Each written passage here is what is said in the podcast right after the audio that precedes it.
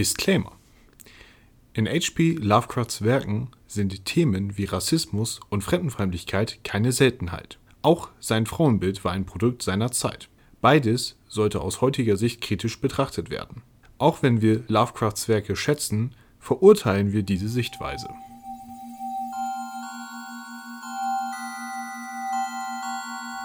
Die Miskatonic Universität. Wir lesen Lovecraft.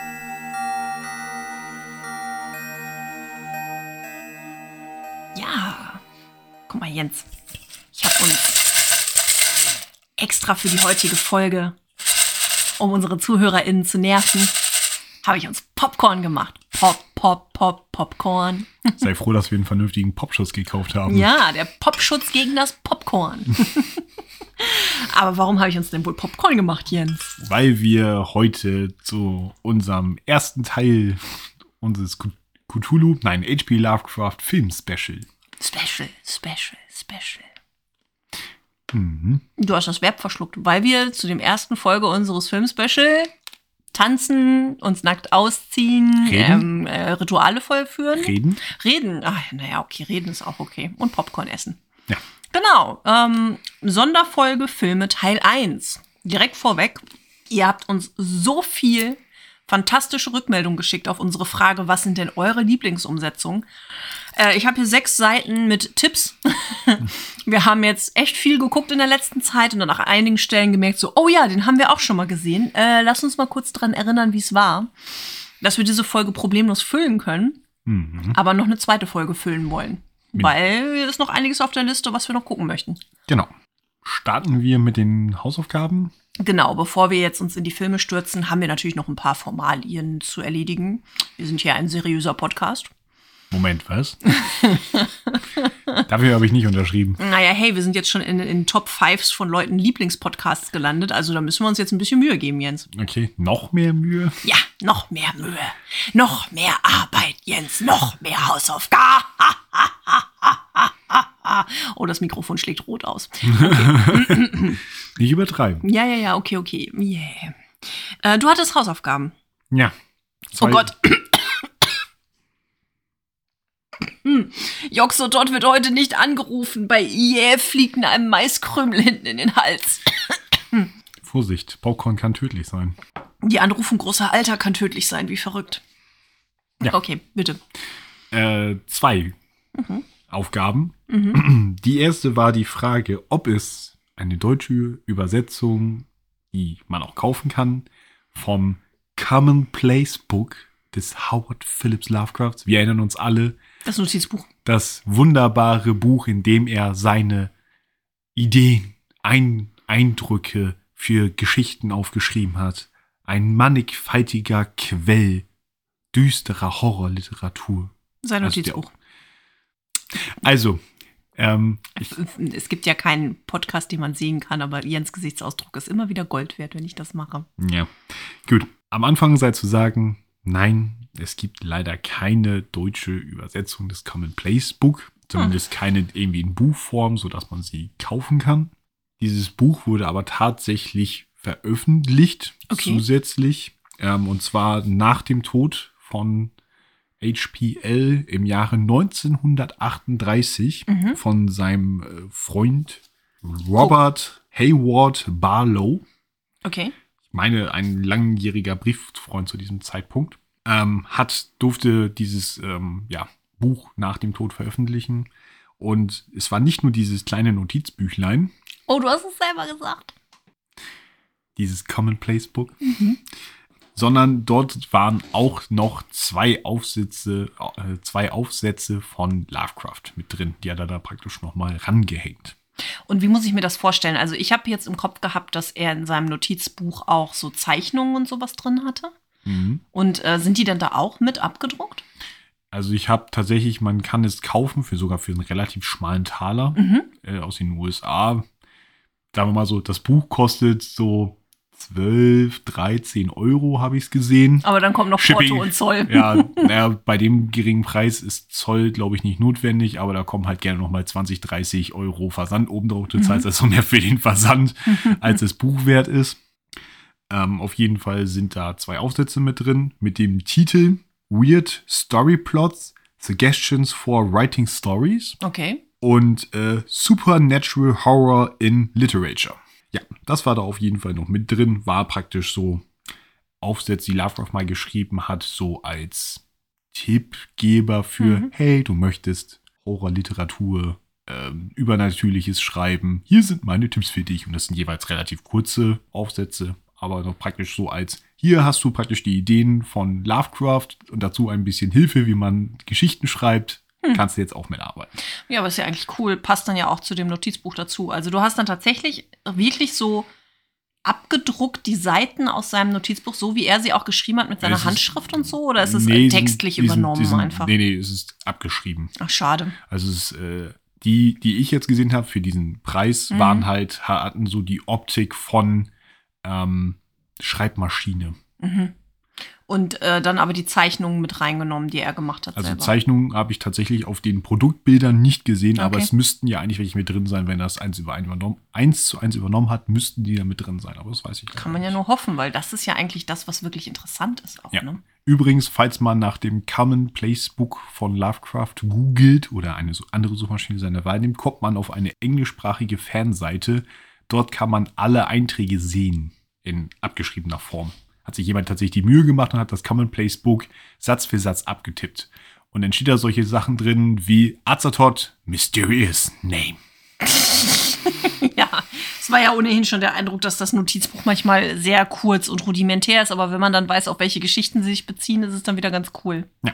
Ja, cool, aber das bin ich mir sicher, werden wir noch öfter mal von dir hören, ähm, wenn wir eine Geschichte gelesen haben, was in seinem Common Place Book dazu gestanden hat. Mhm. Sehr cool. Ja, gut, also hier die Frage beantwortet. Ich glaube, die kam von Torben aka Dr. Heiter, sein Nachbar, die Frage, ja, ne? ich meine auch. Mhm. Und die zweite Hausaufgabe von dir? ging es darum, äh, dass gefragt wurde, ob die Lovecrafts mit der berühmten Mayflower in die USA gekommen sind, womit die Pilgerväter ja in die Kolonien gekommen sind. Mhm. Nein. Kurz und knapp beantwortet, nein, ist es nicht. Also in Amerika geboren, ne?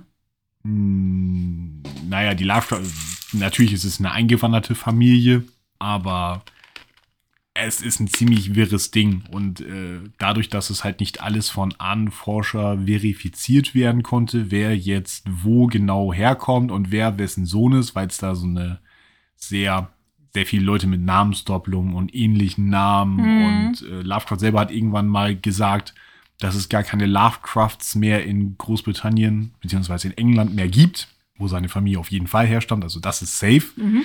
Ähm, hat er ja mal gesagt, dass es äh, keine Lovecrafts mehr gibt.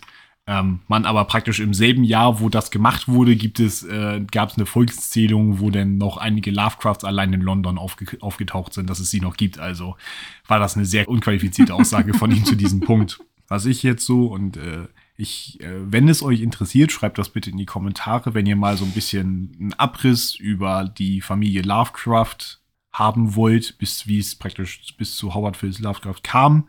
Und gerade weil ja sein Großvater eine, eine ziemlich wichtige Person von ihm war, wenn ihr mehr über den wissen wollt, lasst es mich wissen, dann werde ich das mal vorbereiten. Hm. Ähnlich, Wie dein Referat. ja, so in der. Richtung wie mit der Weltsicht des Howard Phillips Lovecraft, mal so ein bisschen die Familie Lovecraft. Ähm, deswegen ich werde werd ich jetzt einmal so kurz anschneiden.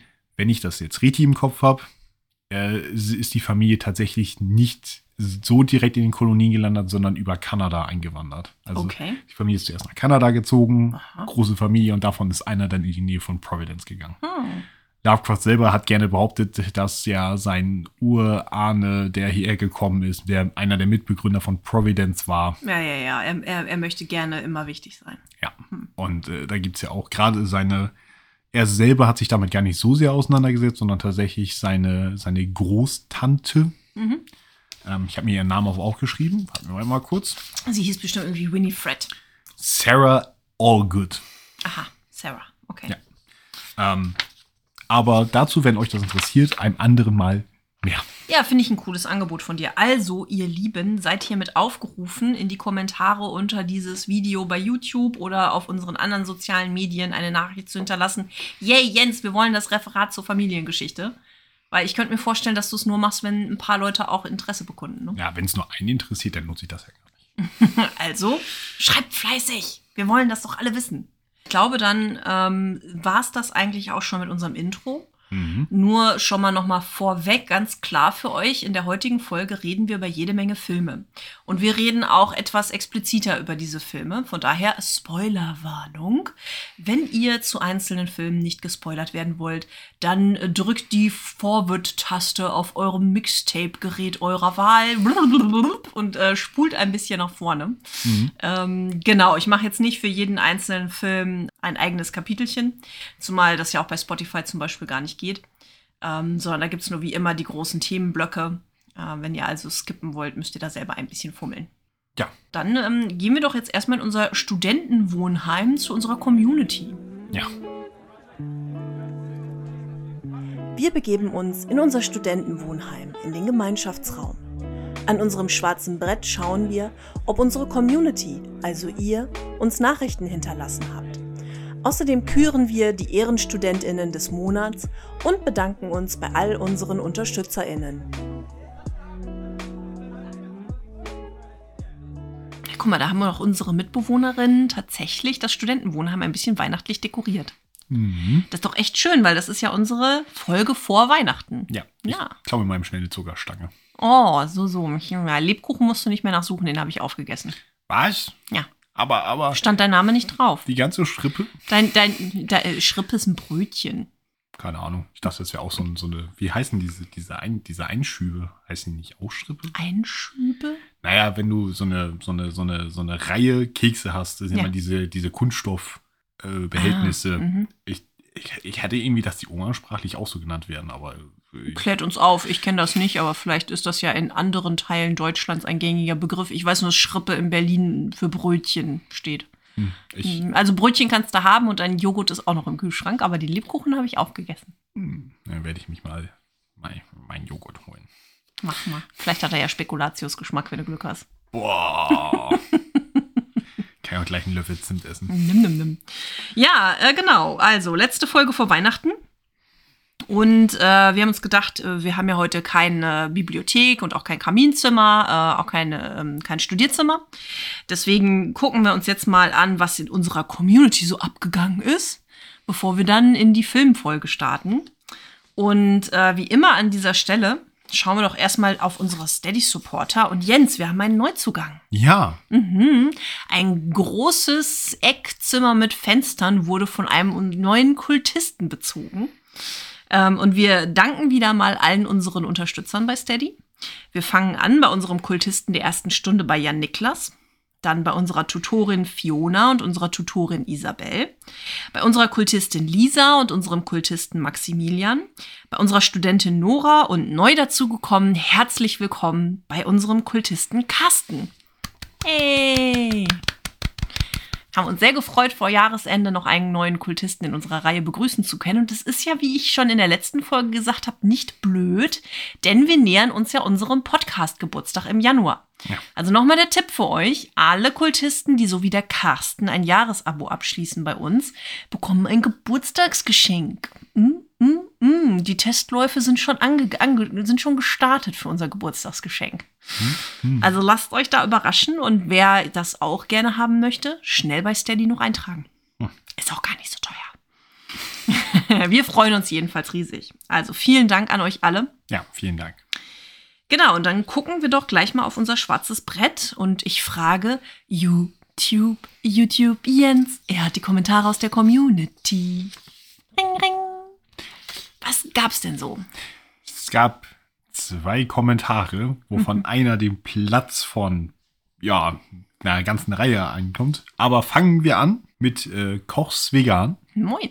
Der kosmische Grauen-Moment dieser Folge war für mich erreicht, als bei einer gepflegten Besprechung hochwertiger Literatur rote Grütze-Tee getrunken wird. Lachsmiley. Schöne Folge wie immer. Vielen Dank. Ja, heute gibt's anderen Tee. Ähm, äh, genau, zur Erinnerung, Jens, was war denn die letzte Folge? Über welche Geschichte haben wir denn da gesprochen? From Beyond. Ah, vom Jenseits, genau. Mhm. Mhm. Ja, heute gibt es was für einen Tee? Äh, heute gibt es Sanddorn mit Honig. Mhm. Vielleicht trifft das ja eher den Geschmack von Kochs Vegan, Hm, wir werden sehen. wenn ihm rote Grütze zu vulgär war. Ja, ist echt lecker, der rote kurze Tee. Ja, es ist halt kein Earl Grey, aber den darf ich ja im Moment ohnehin nicht trinken. Hm, Koffein ist schlecht für das Tentakelchen. Okay, aber der zweite Kommentar, der füllt so fast eine ganze DIN A4-Seite. Der Ne? führt sogar, ja, also ich glaube, es wäre eine DIN A4-Seite. Sehr schön, dann lehne ich mich jetzt tiefenentspannt zurück, während du vorliest. Wow, der geht ja auf der anderen Seite noch weiter. Ja, Wow, okay. Andi G. hat geschrieben, Ja, moin Andi. fantastische Folge. Applaus. Oh, danke, danke. Ich finde, diesmal habt ihr euch selbst übertroffen. Allein der, äh, die Informationsflut über HP philosophisches Weltbild. Der gute Lovecraft war also Atheist aus Mangel an Beweisen. Ja, aber dein Referat war auch wirklich super, muss ich sagen. Klasse gemacht. Äh, ich habe mich von der Geschichte für den Start meiner aktuellen Cthulhu-Kampagne inspirieren lassen. Ich versuche mich kurz zu halten und die unnötigen Details wegzulassen. Wird eh nicht klappen. Gut. Ähm, falls Spieler von Andy G zuhören, müsst ihr jetzt skippen. Stimmt, aber er hat das ja das Ganze öffentlich gemacht, also war ihm ja bewusst, dass sich da jemand spoilern könnte. Ja. Ich möchte ihn trotzdem mal, äh, du, Ja. er oder sie wurde gewarnt. Abenteuer, die Schatten der Toten. Wichtige Info. Zwei der drei äh, Spielcharaktere haben in ihrer Vorgeschichte auf tragische Weise einen Freund verloren. Ebenso der wichtigste NPC des Abenteuers. TC, äh, ich vermute mal, dass das Crawford, wie hieß er nochmal? Tilling, Tillinghast. Mhm. Tillinghast Craw- Crawford, der wurde anscheinend abgekürzt mit TC. Ich würde den auch nicht jedes Mal aufschreiben wollen. Äh, hat seine Frau und seine Tochter an die spanische Grippe verloren. Die Spieler haben jeder für sich die Bekanntschaft von TC, welcher ein stinkreicher Reedereibesitzer ist, gemacht. Da er die Spieler alle sehr mag, lädt er sie irgendwann alle in seine Villa vor New York ein, wo sie eine unvergessliche Erfahrung machen sollen. In der Villa angekommen, lernen die Spieler die anderen Gäste kennen. Unter anderem einen Geschäftspartner von TC, welcher versucht, TC die Kontrolle über die Reederei zu entreißen. Und den Schweizer Professor Vögeli, Voegeli, ich weiß nicht, wie ich es aussprechen soll, V-O-E-G-E-L-I. Vögeli? Also ein OE ist ja eigentlich ein Ö. Ja.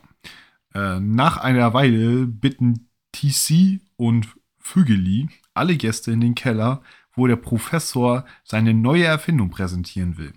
Der Apparat steht in der Mitte des Raumes auf einem Tisch. Um den Tisch stehen, Sitzrichtung nach außen, genug Stühle für TC und seine Gäste.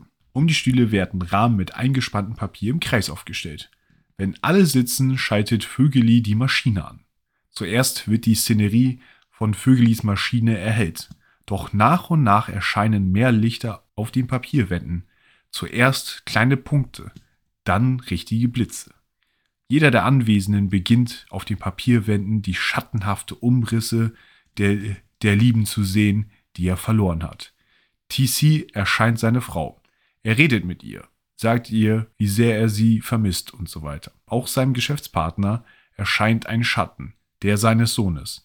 Der Sohn beschuldigt seinen Vater wirklich, wirklich schlimme Dinge getan zu haben. So wirklich schlimme Dinge. Äh, währenddessen spricht TCs Frau mit ihm, beginnt ihm zu verspotten, er sei ein romantischer Narr, hätte er denn nichts von ihr gelernt. Keine Tore zu öffnen, die er selbst nicht zu schließen vermag und so weiter. Der Geschäftspartner verliert die Leer Nerven, packt seinen Stuhl und zertrümmert die Maschine. Während alle noch geschockt sind, zieht der Geschäftspartner seinen Revolver und bedroht TC und Vögeli. Da er davon ausgeht, die beiden wollten ihn zu einem Geständnis zwingen. Hm. Da hören sie alle dieses unheimliche Geräusch vom Jenseits der Papierwände. Das unaussprechliche Ding, bei mir war es ein Klumpen Fleisch von den Ausmaßen eines Schäferhundes mit vielen, vielen spinnenartigen Beinen und vielen, vielen haardünnen Tentakeln. Hm. Greift an und holt sich rein zufällig natürlich zuerst Vögeli. Der, der irgendwie vielleicht die Maschine wieder reparieren könnte. Dann den Geschäftspartner, um sicherzugehen, dass die Spieler und TC aus dem Keller entkommen können. Die Kreatur verfolgt die Gruppe nicht, aber oben in der Villa werden sie dafür von der ersten Welle eines fanatischen Kultes angegriffen, welche unbedingt äh, etwas wollen, was sich in TCs Besitz äh, befindet. Bei mir ein kleiner Stein, mit dem man Dagon und Hydra rufen kann. Mm. Der Kult versperrt alle Ausgänge, sodass die Gruppe nur in das erste Stockwerk flüchten kann. TC eröffnet der Gruppe, dass es im Keller noch einen Ausgang gibt, die alte Kohlerutsche, und dass er das Ding im Keller bannen kann. TCs Frau war nämlich eine Zauberin und hat TC unterrichtet. Oha. TC schnappt sich sein Zauberbuch, eine lose Blattsammlung, und die Gruppe muss sich in den Keller durchkämpfen. Dort zur Kohlerutsche, während TC sich in der Raummitte positioniert und den Zauber beginnt. Die Spieler entkommen, aber ich habe sie alle auf Verborgenes entdecken und horchen würfeln lassen. Meine Frau, ich liebe dich, mein Engel, war die Glückliche, die als einzige beide Proben schaffte und konnte noch sehen, wie TC der Kreatur gegenübersteht und hinter ihm stand der Schatten einer Frau und sie hörte eine weibliche Stimme in den Ritualgesang einstimmen. Das war der Auftakt meiner aktuellen Kampagne. In dem Abenteuer hatte sich noch eine zweite Kultfraktion eingemischt. Aber das zu erklären würde den Rahmen jetzt endgültig sprengen. Äh, ich möchte nur noch so viel sagen, die Gruppe begegnete TC wieder und sie verfolgen im Moment seine Spur durch Europa. Zurück zu euch und der Geschichte. Ich habe bisher immer vergessen, Katja meinen Dank und Kompliment für ihre tollen Hörbuchumsetzungen auszusprechen. Das hole ich hiermit nach. Ich würde auch von Jens gerne eine Geschichte vorgelesen bekommen. Die Geschichte verdient 8 von 10 ultraviolett beleuchtete Tentakel, die fröhlich die Zirbeldrüse massiert. Bis zum nächsten Mal. Sehr schönes Tentakelbild. Ähm, wow, also vielen Dank. Also ich glaube, wir waren jetzt auch spoilerfrei, weil es klang so, als hätten sie das schon gespielt gehabt. hatte ich anders in Erinnerung gehabt, tatsächlich. Cooler Auftakt, klingt echt spannend. Wäre ich gerne dabei gewesen, klingt wirklich lustig. Und äh, vielen Dank für das Kompliment. Und vielleicht gibt es ja mal irgendwann eine Geschichte von Jens. Schauen wir mal. Ähm, ja, und vielen Dank für diese sehr schönen Zirbeldrüse massierenden Tentakel. ähm, das sind tatsächlich auch die einzigen Tentakel, die für From Beyond vergeben wurden, womit wir bei einem Tix von 8 sind. Ja, weil ich habe auf meiner Liste bei den Kommentaren nur kleinere Dinge, die aber schön sind. Also einmal haben wir mitbekommen, dass wir äh, auf Instagram hat Heinz Fiction eine Story gemacht, in der er seine Top 5 Podcasts benannt hat. Und da waren wir mit dabei. Haben wir uns sehr gefreut. Sehr Vielen cool. Dank. Äh, dann hast du eine wunderschöne Nachricht von der Handelsagentur Hensch bekommen, der unglaublich lachen musste nach der letzten Folge, weil er meinte, er könnte nie wieder auf die Messe fahren, wo er seine Schuhe vertreibt. Und äh, wenn er dann sein Messe-Schuhset einpackt, muss er dann immer lachen. Wegen der Eselsbrücke für Massachusetts. Sehr gut, direkt praktisch umgesetzt. ähm, und dann haben wir noch mal eine Nachricht von Torben aka Dr. Heiter, sein Nachbar, der Danke an Mason 1981 schreibt für die Berichtigung des Kongo-Films, wieder was gelernt. Und er sagt, mit Rick Sanchez rumsiffen und in anderen Dimensionen absaufen, so wie von euch erdacht hätte was, ist dieser doch eine klare, abgedrehtere Version von Doc Brown. Aber ob dies wirklich empfehlenswert ist, sei dahingestellt. So entführen er, Morty und Summer ja ein Cthulhu-Baby, worüber der Big Boss natürlich nicht erfreut ist. Das stimmt. Damit haben wir sogar eine perfekte Überleitung zu unserer Filmfolge, weil wir damit sogar eine Anlehnung an Lovecraft in äh, Rick und Morty haben. Ja. Super. Ja, ich glaube, damit bleibt uns nur noch auf den Semesterplan zu gucken. Äh, in der nächsten Folge, die am 5. Januar ausgestrahlt wird. Ja. Welche Geschichte gucken wir uns denn da an? Es ist immer noch Nyalatotep. Nyalatotep. Nyalatotep. Sehr schön, das wird spannend. Cool. Ja, ich glaube, dann können wir uns auch aufmachen. Wir müssen unseren Tee heute mal in ähm, große Thermobecher packen, Mhm. unsere Popcorn-Tüte unter den Arm klemmen, denn wir begeben uns in den Kursraum der Arkham, des Arkhamer Filmclubs, Mhm. damit wir dann auch die ganzen Filmspulen auflegen und uns angucken können mit euch zusammen. Ja. Sehr schön. Da machen wir uns mal auf.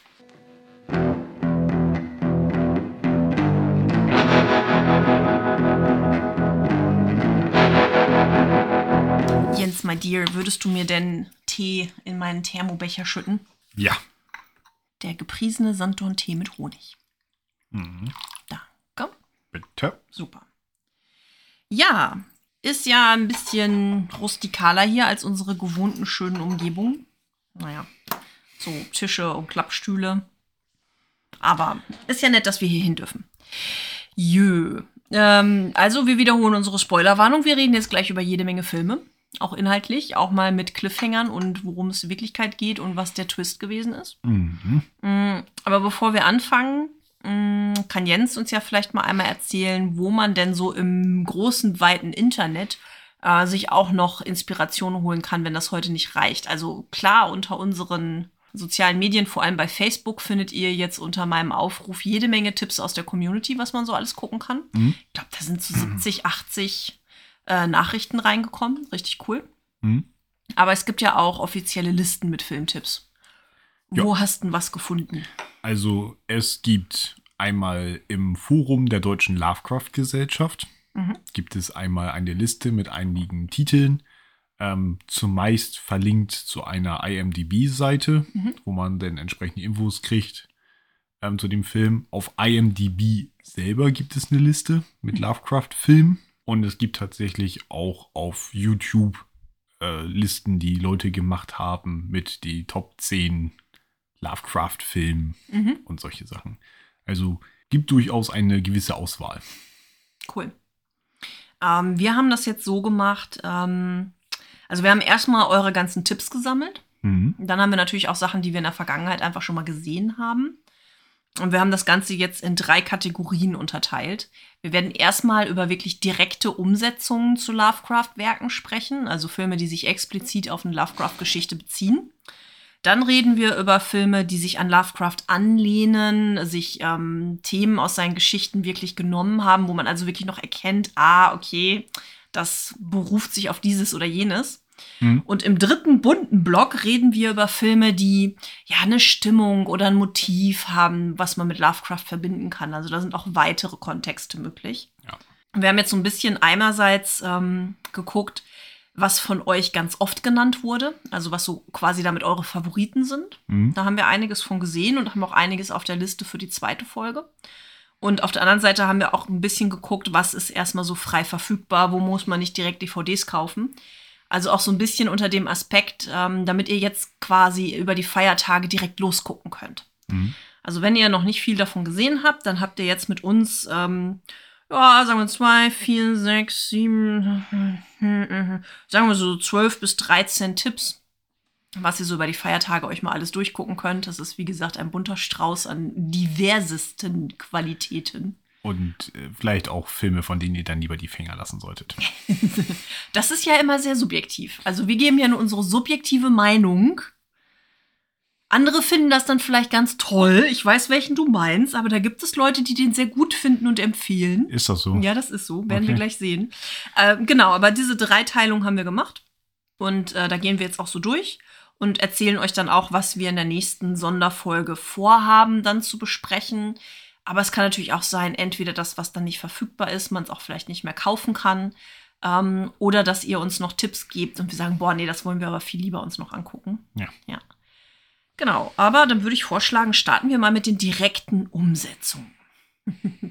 Also es gibt ja so ein paar Filme, die wir uns angeguckt haben und lass uns doch einfach direkt mit der Geschichte starten, die so ein bisschen polarisiert, die ein bisschen schwierig war. Wahrschein, wahrscheinlich der teuerste Film Ja. der kompletten Ja, Folge. genau. Größte Starbesetzung, wahrscheinlich höchsten Kosten war auch im Mainstream, ist im Mainstream durchgelaufen, hat auch Aufmerksamkeit auf Lovecraft damit ja geworfen, was ja schön ist. Mm. Wir reden natürlich über Die Farbe aus dem All mit Nicolas Cage. Äh, kann man bei, genau, ach ja, wir werden weder gesponsert noch bezahlt noch irgendwas, aber wir erzählen euch einfach, wo wir es gesehen haben, damit ihr es auch findet. Also könnt ihr bei Amazon euch angucken, kann man ausleihen. Ich weiß nicht, frei verfügbar ist er, glaube ich, noch nicht. Ich glaube, er war jetzt nicht im Prime drin. Nee. Aber äh, ja. Für, für einen nicht so großen Taler kriegt ihr den jetzt bei Amazon. Wir haben ihn damals, weil ich dachte, boah, cool, yay, äh, habe ich den zum Vollpreis ausgeliehen Lovecraft-Film. und es dann voll bereut. Lovecraft-Film mit hohem Production Value, mit Nicolas Cage, der manchmal auch gute Tage hat.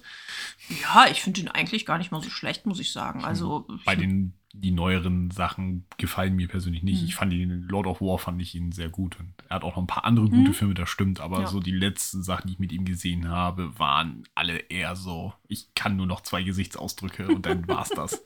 Also er nähert sich einem Bollywood-Schauspieler, meinst du? Witzig. Gut, aber reden wir über die Farbe aus dem All. Fangen wir doch vielleicht erstmal mit unserer Community an.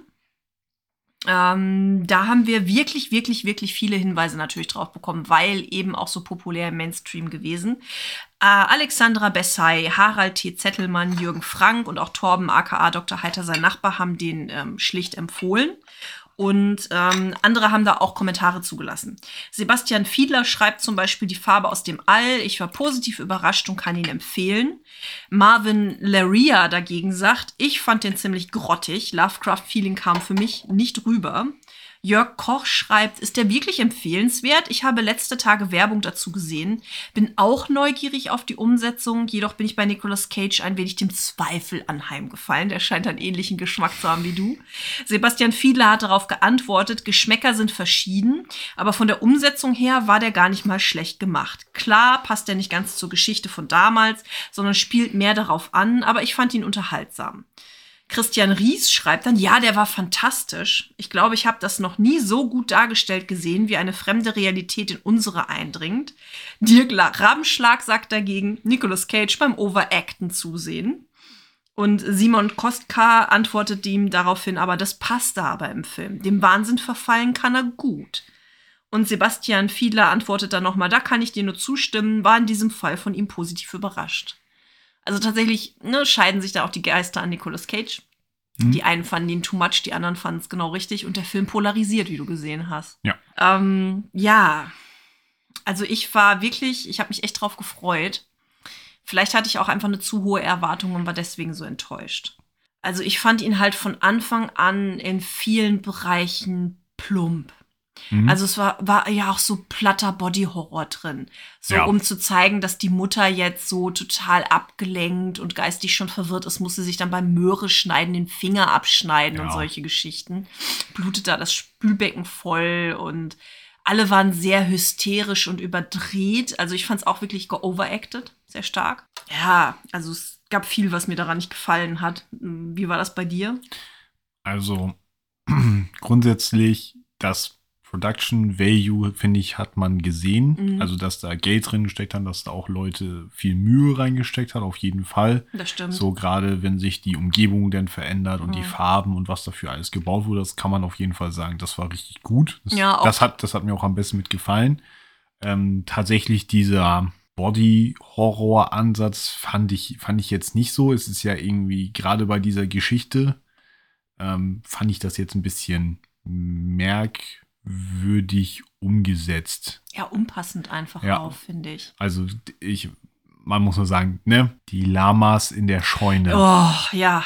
So, Alter, da ja, war- das wollte da- ich drauf kommen, auf die Special Effects da. Das, oh. das, das war so, wo ich, wie, äh, warum? ja, warum? Wieso, wieso, wieso macht man das? Ich weiß nicht, sollte das eine Hommage an The Thing sein? Ähm, Ich habe in The Thing keine Lamas gesehen. nein, keine Lamas, aber da sind ja auch Menschen fusioniert und waren so blobbige, schleimige Kreaturen. Also, ne, Nicolas Cage züchtet da auf seiner Farm Lamas oder Alpakas. Ich glaube, es ist sogar Alpakas, keine ja, Ahnung. wegen also, der Wolle oder ne, irgendwie sowas. Andenviecher. Und ähm, die werden dann von der Farbe so mutiert, dass sie dann zu so mehreren Fleischklumpen zusammen fusionieren, wo Ja. oben die Köpfe rausgucken und rumjammern und alles sehr siffig ist. Ja. Und das, das war wirklich an dem Punkt, ich war schon genervt von dem Film, aber an dem Punkt, als sie die gezeigt haben, war es dann wirklich vorbei.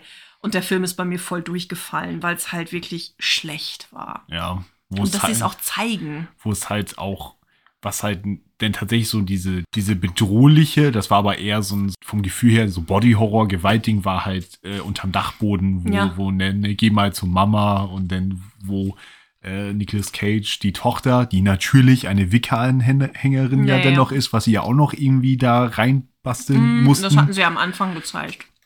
Genau, äh, ne, dass die dann nach oben muss und ihre Mutter und so und wie sie da Angst hat. Das war ja so eine, wo ich sage, okay, das war jetzt da war es beklemmt, aber es ging halt, lief halt auch wieder auf Richtung Body-Horror. Ja, weil sie es halt auch direkt wieder zeigen mussten. Ne? Ja. Die Mutter war ja dann mit dem kleinen Sohn verschmolzen, der hinten auf ihrem Rücken da ja noch als Gesicht rausguckte. Ja. Das war ja, also die Vorstellung ist ja schon auch beklemmend, aber dieses, das dann so komplett zu zeigen und nur auf schlechte Special Effects zu setzen, hat es halt völlig kaputt gemacht.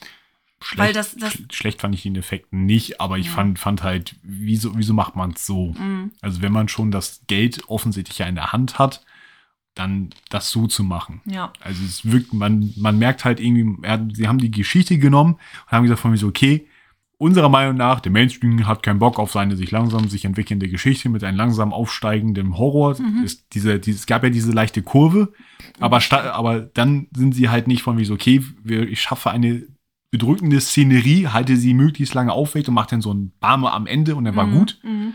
sondern es war ja dann von wegen so, dann gab's die Alpakas da drin, dann fiel das wieder ein bisschen ab, dann ging das wieder nach oben, es ging mal so rauf, runter, Ja. rauf, runter und das war halt auch irgendwie, es war halt zu glatt gebügelt.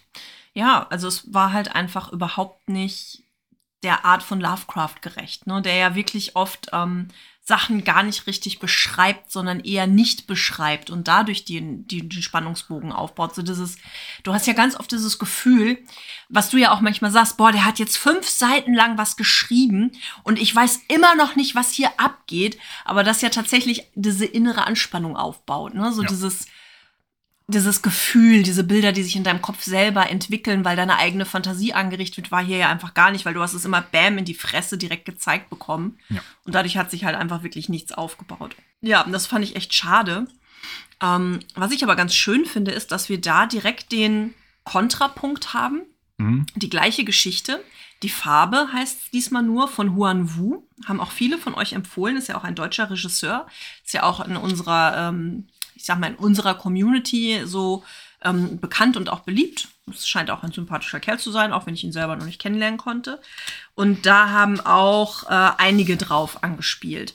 Äh, Michael Relitzky schreibt, ähm, die Farbe von Huan Wu vor dem mit Nicolas Cage erschienen. Dennis Vogel sagt, der Film war richtig stark. Ich warte immer noch auf die Fertigstellung des Dreamlands-Projekts aus seiner Feder. Oh ja, die Trailer sahen auch cool aus.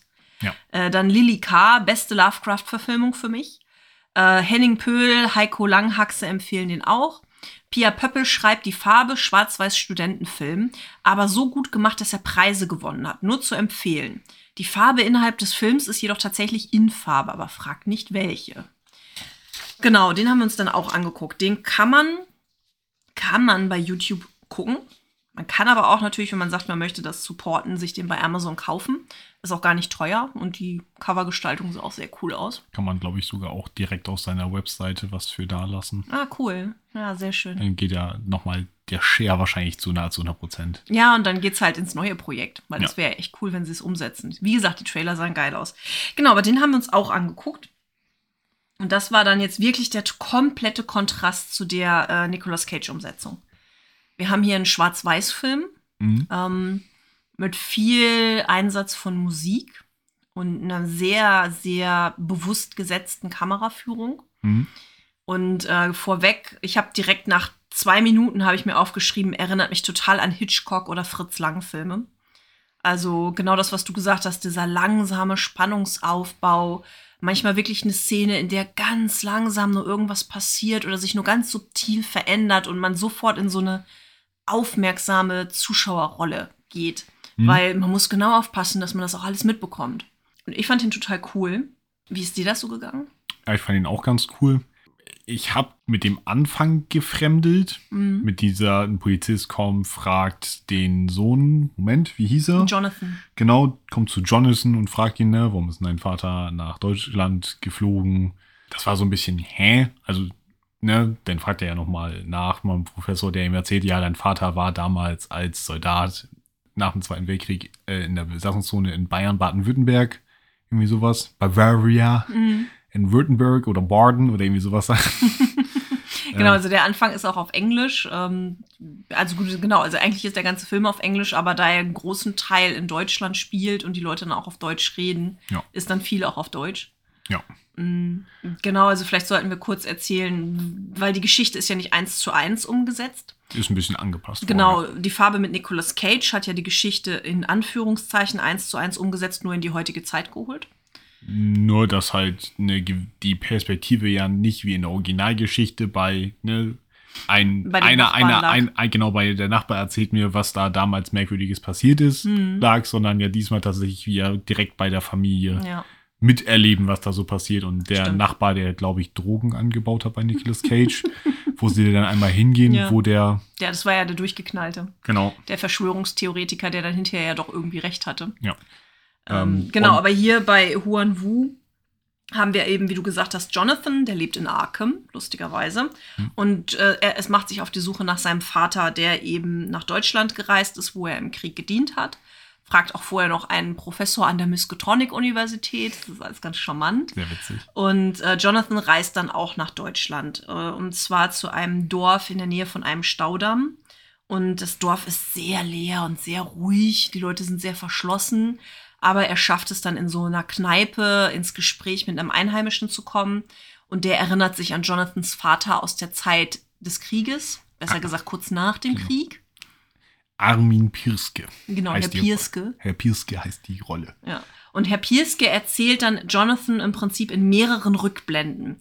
Und zwar fangen wir erst an mit einer Rückblende in das Kriegsende, wo Herr Pierske aus dem Krieg zurückkommt und Jonathans Vater und ein paar andere seinen Hof besetzt haben. Die gehören ja zum Amerika zu dem amerikanischen Militär. Und die wollen sich dann auch noch die Nachbar, das Nachbar, den Nachbarhof äh, angucken. Und Herr Pierske warnt sie da total panisch vor und wird dann zu seinem Leidwesen aber mitgenommen. Hm? Und ähm, dann kommen dann quasi Rückblenden, Von vor dem Krieg. genau, warum er die Leute vor, dieser, vor diesem Hof warnt. Äh, und dann wird eben die klassische Geschichte erzählt. Ne? Also dann Ja. haben wir wirklich richtig die Farbe eins zu eins aus Lovecrafts Geschichte. Wir haben auch ähm, einen Großteil der Namen der ProtagonistInnen übernommen, nur dass die halt einen deutschen Nachnamen haben. Gärtener heißen die, Mhm. glaube ich. Und dann wird aber halt wirklich die, die Farbengeschichte erzählt. Und das auch ziemlich cool. Also, wie gesagt, es ist sehr, sehr spannend. Und ähm, man, wenn man die Geschichte nicht kennt, dann fragt man sich halt ganz lange, worauf läuft das jetzt hinaus? Was passiert hier überhaupt? Ja, auch diese, ja, dieses sich langsam verändernde der Umgebung. Also klar, das Mhm. mit den, mit den Riesenfrüchten, die dann nicht schmecken. Ja. Ähm, aber mir ist als äh, Szene im Kopf äh, hängen geblieben, wie der einer der Kinder im Wald Feuerholz sucht und dann halt so dasteht und so dann nach oben in die Bäume guckt und halt so das Windrauschen und er irgendwie so, ein- so, ein- so, ein, so ein schlechtes Gefühl Mhm. kriegt und dann halt zusieht, dass er, dass er nach Hause kommt, Ja. was halt von wegen so, ja, okay, es hat Stimmung transportiert und es ist halt was passiert, ohne dass was passiert ist. Also es hat auf jeden Fall diesen Transport deutlich besser geschafft. Besser als die zusammen fusionierten Alpakas. Ja, definitiv. Ja. Genau, was, das, das fand ich halt auch wirklich toll gemacht, so, ähm, auch wenn es sehr klar und deutlich gemacht wurde, aber zu zeigen, wie sich die Hofbewohner unter dem Einfluss der Farbe, die ja in ihrem Brunnen ist, von dem sie immer das Wasser trinken, ähm, wie die sich verändern. Hm. Nur das fängt ja mit der Mutter an, die sehr schnell, sehr starke Veränderungen zeigt, aber auch die Kinder sind davon immer stärker betroffen, zuletzt auch der Vater selbst und unser Herr Pierske, der Nachbar, der sie immer wieder besucht und das dann mitbekommt Ja. ähm, bis dann natürlich hinterher zu dem dramatischen Höhepunkt. Und da ist es ja auch cool, weil du kriegst ein paar unheimliche Sachen gezeigt, aber sie sind ja auch so leicht verblurrt und schnell geschnitten, sodass du nur so ganz kurze Eindrücke bekommst. Mm, Und dann kommt halt einfach nur sehr klar die Farbe selber. Ne? Wie ja auch ähm, die Moment, wie ja auch Pia Pöppel geschrieben hat. Der ganze Film ist schwarz-weiß, nur die Farbe hat halt Farbe Genau. was, wodurch sie natürlich sehr krass wirkt. Äh, ganz zum Schluss, wenn sie dann auftaucht. Und ähm, klar ist es jetzt kein hochprofessionelles CGI, aber es ist schon cool gemacht, weil auch da ja eher wieder über die Reaktion des Schauspielers darauf, wie massiv er sich davon bedroht fühlt und was das mit ihm macht, wird es ja schon sehr eindrücklich. Also man kriegt auch so einen leichten Flucht-Panik-Reflex. Mhm. Genau, und dann haben wir ähm, eben da diesen Höhepunkt. Dann gibt es den, ähm, dass, der, dass der Herr Pierske aufgrund dieses Erlebnisses ja auch in den Krieg flieht. Also er will zum Kriegsdienst, um von da wegzukommen. Mhm. Das fand ich auch ein starkes Bild. Ähm, und dann haben wir halt eben diesen Flashback zurück zum Kriegsende, wo der Herr Pierske dann m, mit den Amis zusammen auf den Hof muss. Und ähm, alles ist ein Trümmerhaufen. Und dann schmeißt einer schmeißt einer einen Stein in den Brunnen. Er macht den Pippin bei Herr der Ringe und löst damit die Farbe wieder aus. Es gibt eine riesen Explosion. Naja, erstmal werfen sie ihn auf und kriegen die amerikanischen Soldaten so ein bisschen, hä, was passiert da? Es leuchtet komisch, die werfen Splittergranaten in den Brunnen rein und laufen weg und dann bricht ja die Farbe Ja. aus, dem, aus dem Brunnen hervor. Genau, und sammelt dann auch aus der gesamten Umgebung weitere Farbpartikel quasi an, wächst zu so einer riesigen Masse an und schießt dann ins All hoch. Ja. Also wirklich das wie bei Lovecraft auch. Ähm, genau, und dann sind wir wieder bei Jonathan, der das alles nicht so wirklich glaubt jetzt, weil das klingt da alles irgendwie ein bisschen, ja, ja, Herr Pierske, machen Sie es gut, schon gut, schnell weg hier, Spinner. Und ähm, er findet seinen Vater dann tatsächlich im Wald, äh, katatonisch. Hm? Der Vater ist da so rumgeirrt. Und ähm, dann endet es ja wirklich im Prinzip damit, dass der Herr Pierske in seinem Sessel liegt und sich fragt, wann es endlich vorbei ist. Und der Vater und der Herr Pierske nochmal so Flashbacks aus diesen Erlebnissen ähm, bekommen und man immer wieder dazwischen geschnitten sieht, wie Wasser ansteigt. Also so diese Cut äh, im Prinzip damit, dass jetzt der Staudamm ne, geöffnet wird und hier geflutet wird und damit dann vielleicht doch alles, alles, was noch da ist, unter Wassermassen verschwindet. Ja. Und man ja auch den Twist sieht, wie die Position von Nahum Gärtner und von Herrn Pirske, die ja in den verschiedenen Szenen, dass die auf Mhm. einmal andersrum sitzen. Dass Mhm. also der, der Gärtner praktisch beim Verstörten, ne, äh, dass Armin nicht mehr ins Dorf gehen kann und der Gärtner ihn anbietet, doch, hey, ich gehe für dich in den Ort, um Besorgung für dich zu machen, dass dieser, dieser Switch da drin ist. Ja, ich glaube, das musst du ein bisschen besser erklären. Genau, also äh, wir sehen halt einmal Herrn Gärtner in seinem Sessel sitzen und da sieht man ihn, ich glaube, vom rechten Profil und er ist halt ziemlich verstört und fertig, weil seine ganze Familie dreht ab und irgendwas stimmt hier nicht und Herr Pierske redet halt mit ihm und dann am Ende sieht man halt Herrn Pierske in seinem Sessel sitzen, aber vom linken Profil und er fragt sich halt, wann alles vorbei ist und ist auch relativ verstört. Das Mhm. meinst du, glaube ich, ne? Nee, ich meinte das tatsächlich. Es gibt eine Szene, da besucht ja der Herr Pirske äh, die Gärtners und die sitzen ja bei den Gärtners in der Stube Mhm. und er sagt so, hey, ne, ist bei euch alles okay? Ne, und ne, die Leute reden komisch über, über euch und wenn ihr nicht mehr in den Ort gehen wollt für Sommer machen, ne, dann mache ich das für euch, gar kein Mhm. Thema. Und dann, und dann Nahum ja so von, ja, brauchst du nicht, wir machen das alles selber. Und dann bei, an dem Endcut, dann sitzen die genau andersrum. Und Arm, Armin sitzt auf dem Platz von Nahum Aber er sitzt doch nur bei sich zu Hause in seinem Sessel. Nein, nein, das ist ja so ein Vergangenheit. Das, die, da wären ja noch mal die Szenen, wo sich Pirske und Nahum miteinander reden. Mm. Ne? Und diese Szenen sind dann nochmal gedreht, nur dass die Schauspieler auf den jeweils anderen Positionen sitzen und in der jeweils anderen Situation sind. Ah, Okay, guck mal, das ist mir gar nicht aufgefallen. Ist dir nicht Nee, aufgefallen? mir ich nicht dachte von wegen so, dass es nochmal so ein, so ein, so ein Drehding gibt und am Ja. Ende sieht man ja nochmal das Leuchten in dem Brunnen. ja, Aber das ist dann halt nicht bei, bei den Gärtnern drin ist, sondern das ist ja dann bei ähm, Herrn beim Herrn Pirske leuchtet. Ah, ja, okay, das Leuchten habe ich auch nicht gesehen. Ich habe nur so einen Brunnen gesehen und gedacht, ja, okay, vielleicht machen sie jetzt hier diese unterschwellige Bedrohung, dass vielleicht mit seinem Wasser auch was nicht stimmt. Ja, das war ja, war ja von mir so, es Mhm. betrifft ihn ja auch. Mhm. Ja, guck.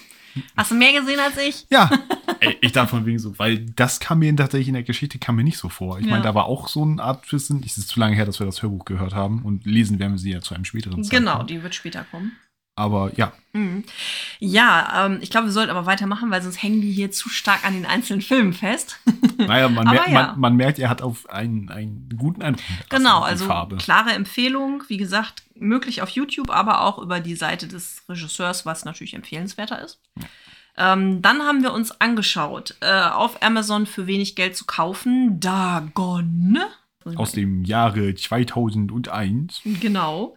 Und auch da haben natürlich einige aus der Community was zu geschrieben. Klar, ist ja auch ein eher bekannterer. Und zwar empfohlen von Christi, Christia Ebuard und Martin Kettering. Simon Unterhuber schreibt aber, er ist einfach nur großer Mist. aber auch Mauro D. Zauldiek und Holger Bast haben den empfohlen. Also da sind auch einige Pinks für gekommen. Und den haben wir uns auch angeguckt. Ja, Vielleicht sollten wir hier ein bisschen kürzer drauf eingehen, aber ja. Ähm, spielt auch für 2001 in der Jetztzeit, was ja jetzt auch schon wieder 20 Jahre her ist. Ja. Schräg. Aber eben in der, ich sag mal, in der modernen Zeit, kein 1920er Setting oder so. Ähm, und er heißt Dagon, aber eigentlich ist es nicht die Geschichte Dagon, sondern es ist die Geschichte Schatten über Innsmouth. Ja. Mit, mit Abwandlungen, ja. Also Kann es man auf jeden Fall sagen. Genau, Genau. ja.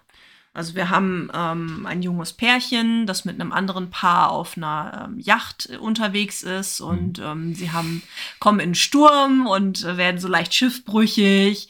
Äh, die eine Frau von dem, ich sag mal NSC-Pärchen wird dann auch ähm, angegriffen und ihr Fuß, also es weiß sie zu dem Moment nicht, aber ihr Fuß ist irgendwie festgeklemmt und von unten aus dem Wasser wird sie dann irgendwie attackiert.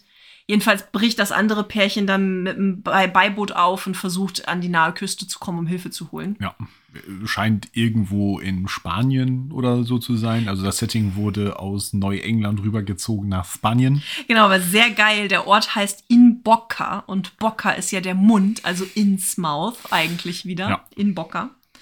Ähm, und das ist halt ein sehr gruseliges Dörfchen, in dem sie landen. Genau. Ja, sehr verlassen, ähm, wenige Leute unterwegs und die sind auch echt creepy.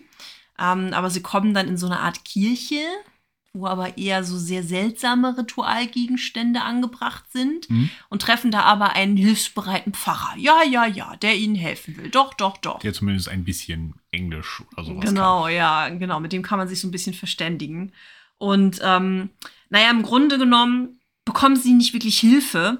Der Priester bringt halt den ähm, Mann mit zwei sehr zwielichtigen Seeleuten zusammen, die dann äh, auf See fahren, um zu dem Schiff zu, zurückzugehen. Und die Frau soll währenddessen äh, zur Polizei, aber kommt, wird in ein Hotel gebracht. Genau. Und ähm, genau, im Hotel wird sie dann angegriffen, weil auch der Hotelier äußerst seltsam ist. Die Frau heißt übrigens Barbara. Barbara. Kein, kein, kein Nachname. Nö, Ist ja, nicht. ist ja auch das nur die Damsel in Distress. Ja, genau. Stimmt. Und äh, der Hauptprotagonist mit seinem Arkham University Pullover ja, stimmt. Schöner Fun Fact. heißt Paul Marsh. Ja, auch sehr geil. Paul Marsh. Das ist ja relativ wichtig, dass er Marsh im Nachnamen hat. Ja. Genau, jedenfalls ähm, kommen die dann, kommt Paul ähm, bei der Yacht an, aber das Paar auf dem Boot ist verschwunden. Er wird dann auch zum Hotel geschickt und ähm, sieht den Portier mit so, mit so einem schrubbeligen Hals und der sieht ganz schön eklig aus und bekommt ein echt fieses Hotelzimmer. Ja. Und da geht's dann Uah. halt. mm, Ah, ja, das Bett. ziemlich, er ist als ziemlich eklig. Es Ja. hat mich ein bisschen an eine Absteige in Neu-Delhi erinnert, in die ich mal musste. Okay. Ähm, jedenfalls da haben wir dann relativ starke Bezüge zu der Geschichte Schatten über Innsmouth, Mhm. weil er hat dann super schlechte Träume und ähm, merkt dann, dass sich draußen so eine Rotte von Dorfbewohnern zusammensammelt und die wirken halt sehr bedrohlich auf ihn und die fangen an ins Hotel zu kommen. Und dann gibt es so eine wilde Verfolgungsjagd. Erst durchs Hotel, dann springt er raus, landet in so, einem- in so einem fabrikähnlichen Gebäude. Ja, so eine irgendwie so eine eigentlich vom, vom ersten Herblick, als wenn man da irgendwie Fische ausnehmen würde, Mhm. aber da werden keine Fische ausgenommen. also da wird was anderes gemacht. Mm, Da werden äh, Menschenhäute Ja. getrocknet. Mm, Was halt auch eine starke Abweichung von der Geschichte Schatten über Innsmouth ist. Ja. Mm, Aber halt sehr gruselig gemacht. Also das Ja. war ein Moment, wo ich gedacht habe, wow, weil die auch echt krass aussahen. Ja. Ja. Ähm, auch für mich interessant, um nochmal den einen Schritt zurück gemacht, dass die Szene im Hotel sehr nah am Original ist. Mhm. Ne? Selbst die Szene mit, dass er mit seinem kleinen Taschenmesser, da mit seinem Schweizer Taschenmesser den Ja, Schraubendreher ja. rausholt und den einen, den Und einen versucht, den Riegel, Riegel und wieder den Riegel, festzumachen, genau, ja. Mhm. von der einen Tür abschraubt, den Riegel dann festmacht, weil ja sein eigener Riegel nicht funktioniert, äh, beziehungsweise gar kein Riegel da ist, wo er sich ja einfach so, ah, wirklich, noch so richtig über echauffiert und dann halt äh, da flieht. Das fand ich zum Beispiel sehr gut, auch ne, Flucht in den Nebenraum Genau, und so. und dann aus dem Fenster raus und so. Ja. Auf jeden Fall, aber vielleicht liegt es auch daran, weil das halt auch eine echt gute Szene in Schatten über Innsmouth ist, die halt ja auch wirklich diese Beklemmung, dieses Verfolgungsgefühl ähm, auslöst. Na, jedenfalls, ich versuche es mal ein bisschen stärker zusammenzufassen. Also er trifft dann, er entdeckt halt, oh mein Gott, die häuten hier Menschen, trifft äh, einen, einen Säufer, was dann ja auch wieder bei Schatten über Innsmouth zusammenpasst. Und der erzählt ihm halt auch so ein bisschen diese Geschichte, dass das Fischerdorf verarmt ist und dass dann so ein Kapitän, ein Pendant von Obed Marsh, ähm, Dagon als neuen Gott gebracht hat, den sie anbeten, der ihnen Gold und Fisch bringt. Und dafür ähm, haben sie eben ihre eigene Kirche entweiht und den Priester getötet und machen jetzt Menschenopfer und haben jetzt halt auch einen Kultistenanführer. Und der Säufer versucht ihm dann zu helfen. Sie kommen dann zum Haus von dem Kapitän, weil es da ein Auto gibt. Und ähm, dort trifft er dann die Tochter von diesem Kapitän, die so versucht, ihn zu verführen. Und er stellt dann aber ganz schnell fest, wow, die hat gar keine Beine mehr, die hat nur Tentakeln, mega creepy, aber irgendwie ist sie ganz nett. Aber er flüchtet natürlich vor ihr und wird dann aber gefangen und landet äh, in einem Schuppen, wo er Barbara wieder trifft, seine Freundin. Und die Frau ähm, von dem befreundeten Pärchen ist auch damit in dem Schuppen. Der Mann wurde übrigens in der Fisch aus dem Hütte lag er gehäutet und man hat seinen Schädel gesehen, der Echt, hinterher am ist, Haken. guck mal, krass, das ist mir auch wieder nicht aufgefallen. Du siehst echt mehr Details als ich. Uah. An manchen Stellen offensichtlich. Jedenfalls äh, ist die Frau total hysterisch, weil sie wurde in dieser Yacht, sie wurde irgendwo hinabgezogen und wurde befruchtet. Und Barbara sagt noch Paul ganz klar, wenn das mit mir passiert, töte mich vorher. Ähm, sie versuchen dann, ähm, ihre Schergen zu überwältigen, werden aber besiegt. Und Paul wird dann nämlich zum Häuten gebracht. Ah, Und sie fangen dann, den haben auch den Säufer, haben sie auch geschnappt und fangen an, den Säufer zu häuten. Und das ist eine extrem, also hier ist von mir eine Warnung, das ist eine extrem krasse Szene, weil sie ihn wirklich, sie ziehen ihm wirklich die Haut vom Gesicht ab. Das ist schon echt krass gemacht. Mm. Aber nicht, nicht irgendwie schlecht oder gore, aber es ist halt echt, nimmt dich mit. Ähm, und dann wird Paul aber von der ähm, Tentakeltochter des Captains befreit, die ihn als ihren Gefährten haben will. Und ähm, sie ähm, tötet die anderen Schergen und äh, bringt ihn in das Gewölbe in der Kirche. Und da ist ähm, Barbara schon als Opfer vorbereitet worden. Sie hängt nackt über einem Schacht und soll da hinabgebracht werden. Und man sieht jetzt, also soll, soll in den Schacht runtergelassen werden. Mhm. Äh, unten ist Wasser.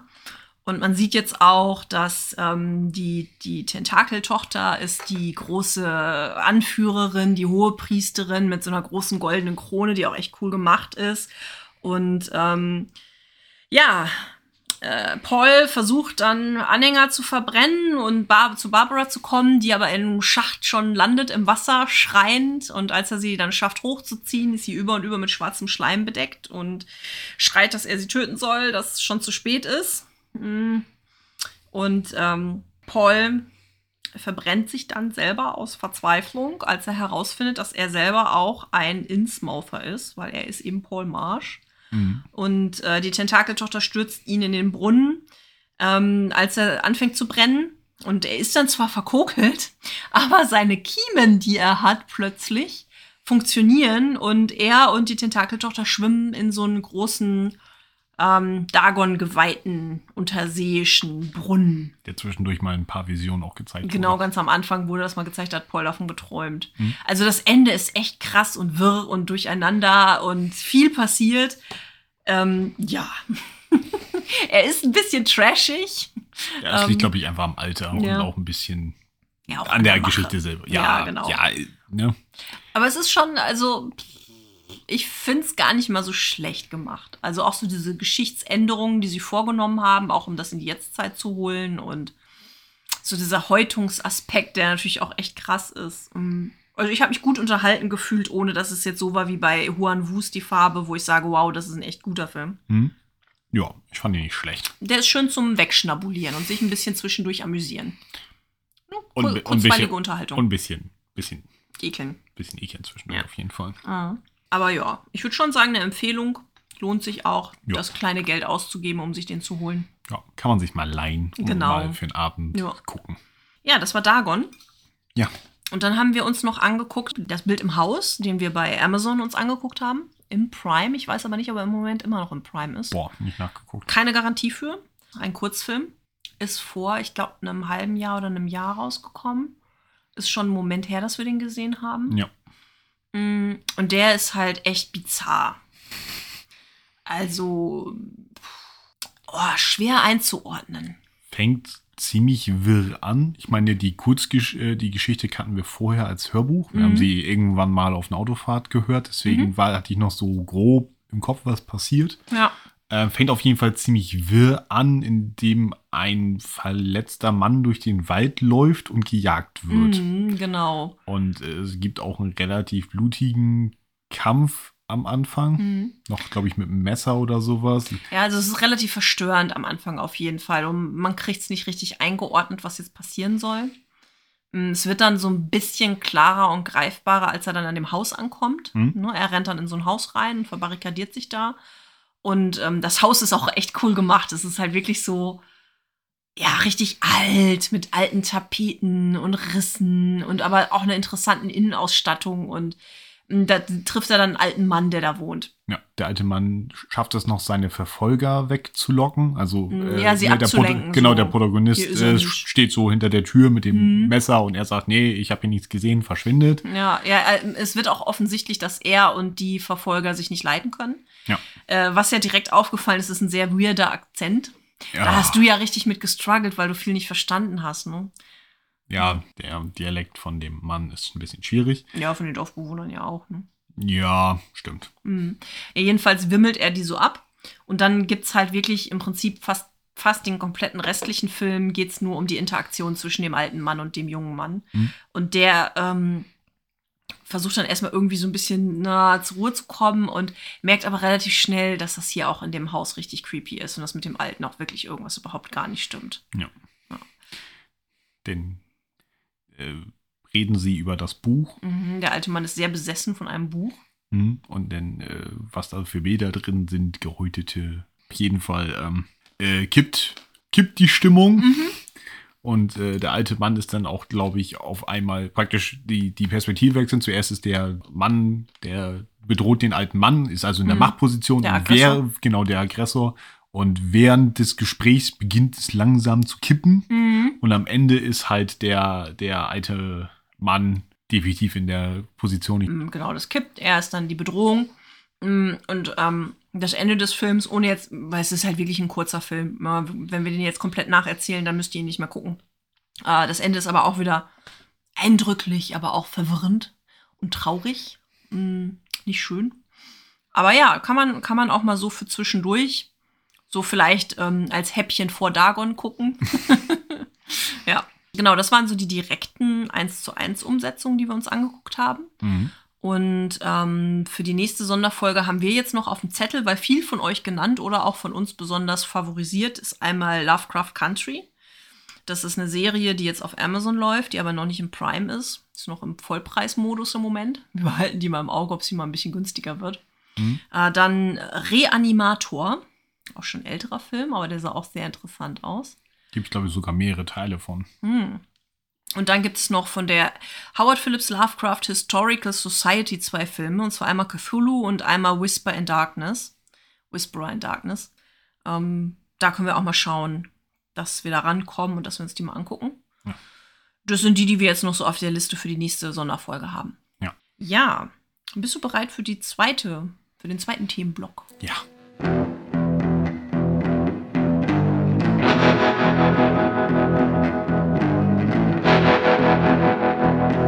Kommen wir zu den äh, Filmen, die sich anlehnen an Lovecraft.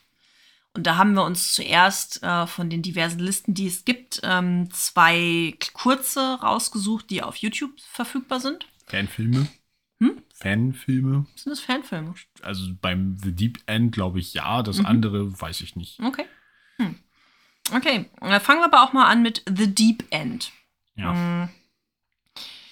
Ist ein Film, der von der, von der, ähm, von der Machart her erstmal interessant ist, weil, weil er auch mit Kontrasten und Farben spielt. Hm. Äh, wir haben einen Protagonisten, der, glaube ich, auch ein Fischer ist. Ja. Und der hat immer so einen gelben Regenmantel an, der sehr krass in der Farbe rausgehoben wird.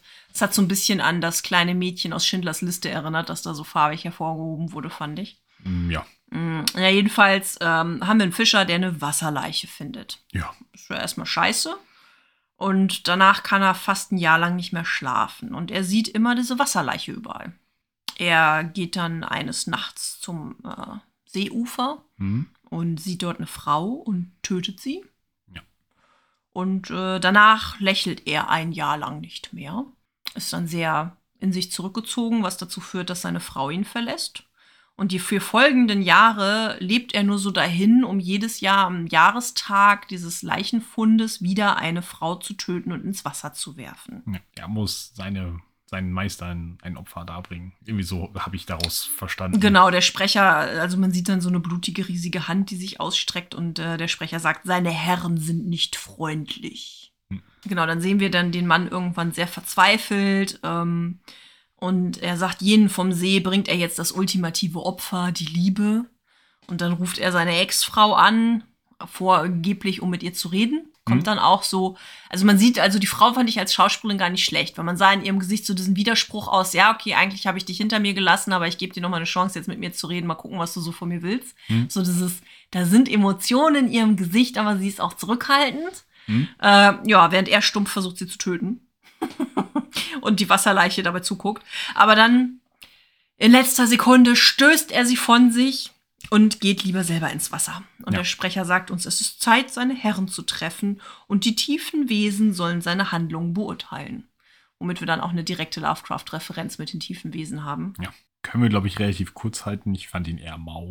Ja, ich fand dieses, vor allem, weil das Ende wurde so als so eine Art Happy End mit Sonnenuntergang inszeniert. So Sonnenuntergang am Wasser. Der, er, seine, er kann es nicht überbringen, seine Ja. Liebe zu opfern. Er opfert Und dann opfert er sich. sich selbst. Ja, tatsächlich. Boah. Und das ist sowas von nicht Lovecraft. Boah. Also ja, ähm, wie gesagt, der Film selber hatte so seine Stilmittel, hat auch versucht, ähm, ja, so ein bisschen edgy und geheimnisvoll zu sein, so mit einer Uhr an der Wand, die man dann immer sieht und Wasser, das am Boden ist. So, er hat immer so ein paar Hints gestreut, die dann Stimmung aufbauen sollten, ja auch eben mit diesen Kontrasten und den Farben. Aber die Geschichte war dann eher äh, Ja. nicht so überzeugend. Nee. Aber das Ganze war halt sehr realistisch. Abgesehen von dieser einen creepy Hand und der auftauchenden Wasserleiche hätte das jetzt auch wirklich einfach nur ein geistig Gestörter sein können, der meint, er müsste jedes Jahr eine Frau im See opfern. Ja, so. Das stimmt. Und das ist so der Gegenpol zu der zweiten Geschichte, die wir uns bei YouTube angeguckt haben. Die war nämlich völlig bizarr. Von Anfang bis Ende. Thrashers. Treasures, genau. Oder Treasure. Ähm, nicht Treasure wie der Schatz, sondern Treasure. T-R-E-S-H-E-R. Ähm, ich meine, wir können ja auch mal wirklich unten, unten in die Show Notes können wir ja die Filmtitel einfach mal auflisten, die wir heute besprechen. Es gibt da leider keine Affiliate-Links. Wie gesagt, wir werden nicht unterstützt. genau, Treasure. Ähm, erzähl du doch mal. Was Ja. hast du noch von Treasure so behalten? Ich habe habe Jens gerade ein Popcorn in sein Wasserglas geschmissen. Yay. Hm, Popcornwasser. Na, schmeckt das? hatte noch so einen Zuckerkloppen dran, das war okay. Das war das Beste am Ganzen. Oh Mann. Also, mh, jetzt bin ich mal Treasure. gespannt, wie du versuchst, Treasure zusammenzufassen. Also von den eigentlichen Sachen, die eigentlich äh, von, von den eigentlichen Sachen, die da passieren, ist ja eigentlich gar nicht so groß. Äh, ein Mann sitzt in einem Raum und versucht äh, Vorhängerschlösser mit so Zahlenkombinationen zu, äh, zu öffnen und schreibt jede Kombination, die er probiert hat, auf.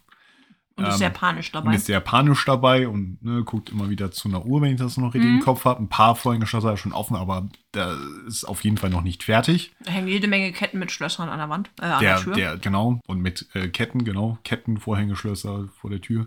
Der Raum ist vollgestopft mit Krimskrams an den Wänden, wenn ich das noch richtig habe. ja, es war sehr, sehr antiquarisch. So eine alte Bibliothek mit Büchern und Kaminen und Sesseln. Also Lovecraft hätte den Raum geliebt, habe ich mir ja aufgeschrieben. Wahrscheinlich. Mhm.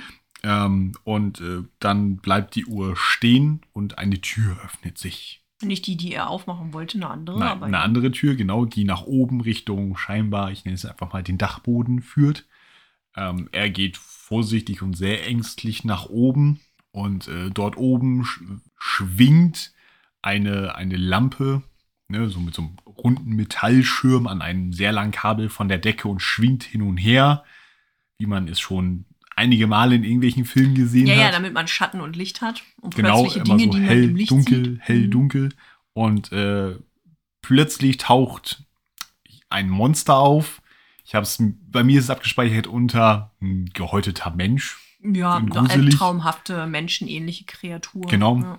Nicht nur einer, sondern glaube ich sogar zwei. Mhm.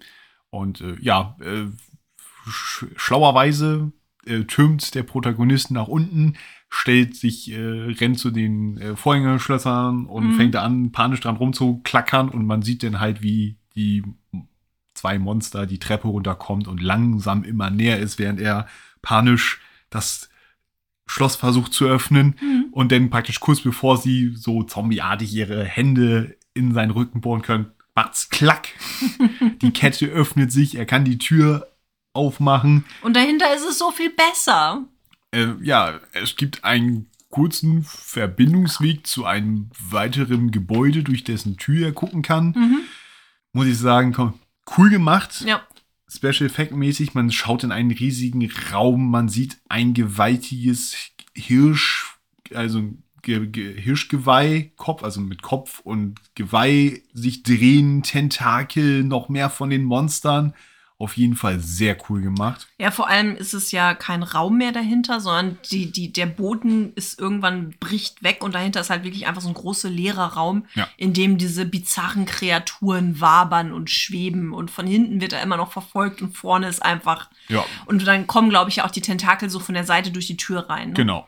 Ja. Und äh, ja, äh, Womit klar ist, es geht nicht nach vorne und es geht nicht nach hinten. genau. Und äh, bleibt halt stehen. Wir zoomen ein bisschen raus. Es kommt eine Schwarzblende. Ja, genau. Man hört auch piep, piep, piep, piep, piep, piep, das Geräusch einer Flatline. Ja. Mhm. Spoiler, so, so sowas gibt es im realen Leben so nicht. ähm, und äh, ja, man schwenkt rum, man sieht den Protagonisten auf einer, äh, ja, In einem einem- OP auf dem Tisch auf dem OP liegen. liegen, genau festgeschnallt, mit dem halt äh, angeschlossen und ein Mann in einem Anzug und ein, ich nenne ihn mal den Doktor, Mhm. Äh, reden drüber, ne, ah, mal wieder einer, der es nicht geschissen gekriegt hat, hol Naja, den nächsten. der Anzugträger fragt den Arzt, ob er es dorthin geschafft habe. Und der Arzt sagt dann, naja, wenn, dann wüssten sie es schon. Und der Anzugträger geht einfach und ordert die nächste Testperson. Äh, und der Arzt steht dann halt alleine in dem OP vor dem Toten. Und äh, aus dessen Brust platzen dann plötzlich jede Menge Tentakel heraus und der Arzt wird angegriffen und äh, das war's. Ja. Das ist Trasher. Bizarr, kurz, verstörend, schräg. Man fragt sich, was soll ich jetzt Was, damit? was habe ich, was hab ich da gerade gesehen? Also ich habe viele Klischees gesehen. Ich fand es nicht so wirklich gruselig. Ähm, nee, ich fand die Es war zwei ein bisschen stressig am Anfang. ich fand die zwei, zwei Monster, halt, die ab dem Dachboden ihn verfolgt haben, fand ich halt von der Optik her ein bisschen lame. Mhm. Ich meine, okay, das hat, glaube ich, jemand hobbymäßig animiert, dafür ist es schon gut. Mhm, mhm. Und gerade, wie, wie ich ja gesagt habe, dieser, dieser Raum, nachdem er rausgetreten ist, in den Raum, wo reinkommt, mit dem Hirschgeweih in den Tentakeln, das fand ich optisch richtig gut Mhm. gemacht. Also das war Da hat man auch geil. nicht mit gerechnet. Also das war Nee. halt echt so ein cooler Moment. Mhm, Aber ich meine, es war halt so dieser. Okay, was war Lovecraft? Lovecraft war dieser Einstieg komplett ohne eine Erklärung mit einem Protagonisten, der schon dem Wahnsinn eigentlich anheimgefallen ist. Hm. Ganz klar. Äh, und Tentakel. Aber ich habe mich dann auch gefragt, was soll das Ganze jetzt? Also klar, ne, es ist auch wie bei Lovecraft, es wird nichts erklärt, es lässt dann viel Raum für die Fantasie. So, Mhm. das war alles da, das ist auch okay.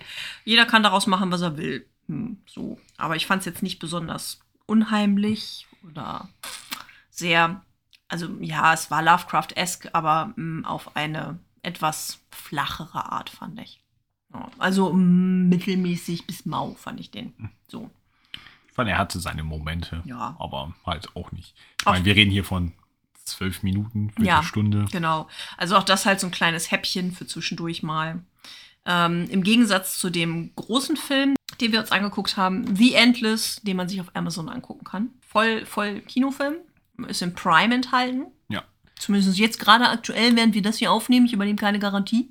So budgetmäßig B-Movie würde ich tatsächlich nicht sagen. Das Nö. ist schon so ein A-Movie. Mhm. Kein, Kein Triple kein, A. kein, kein Triple A, kein Double A, aber schon.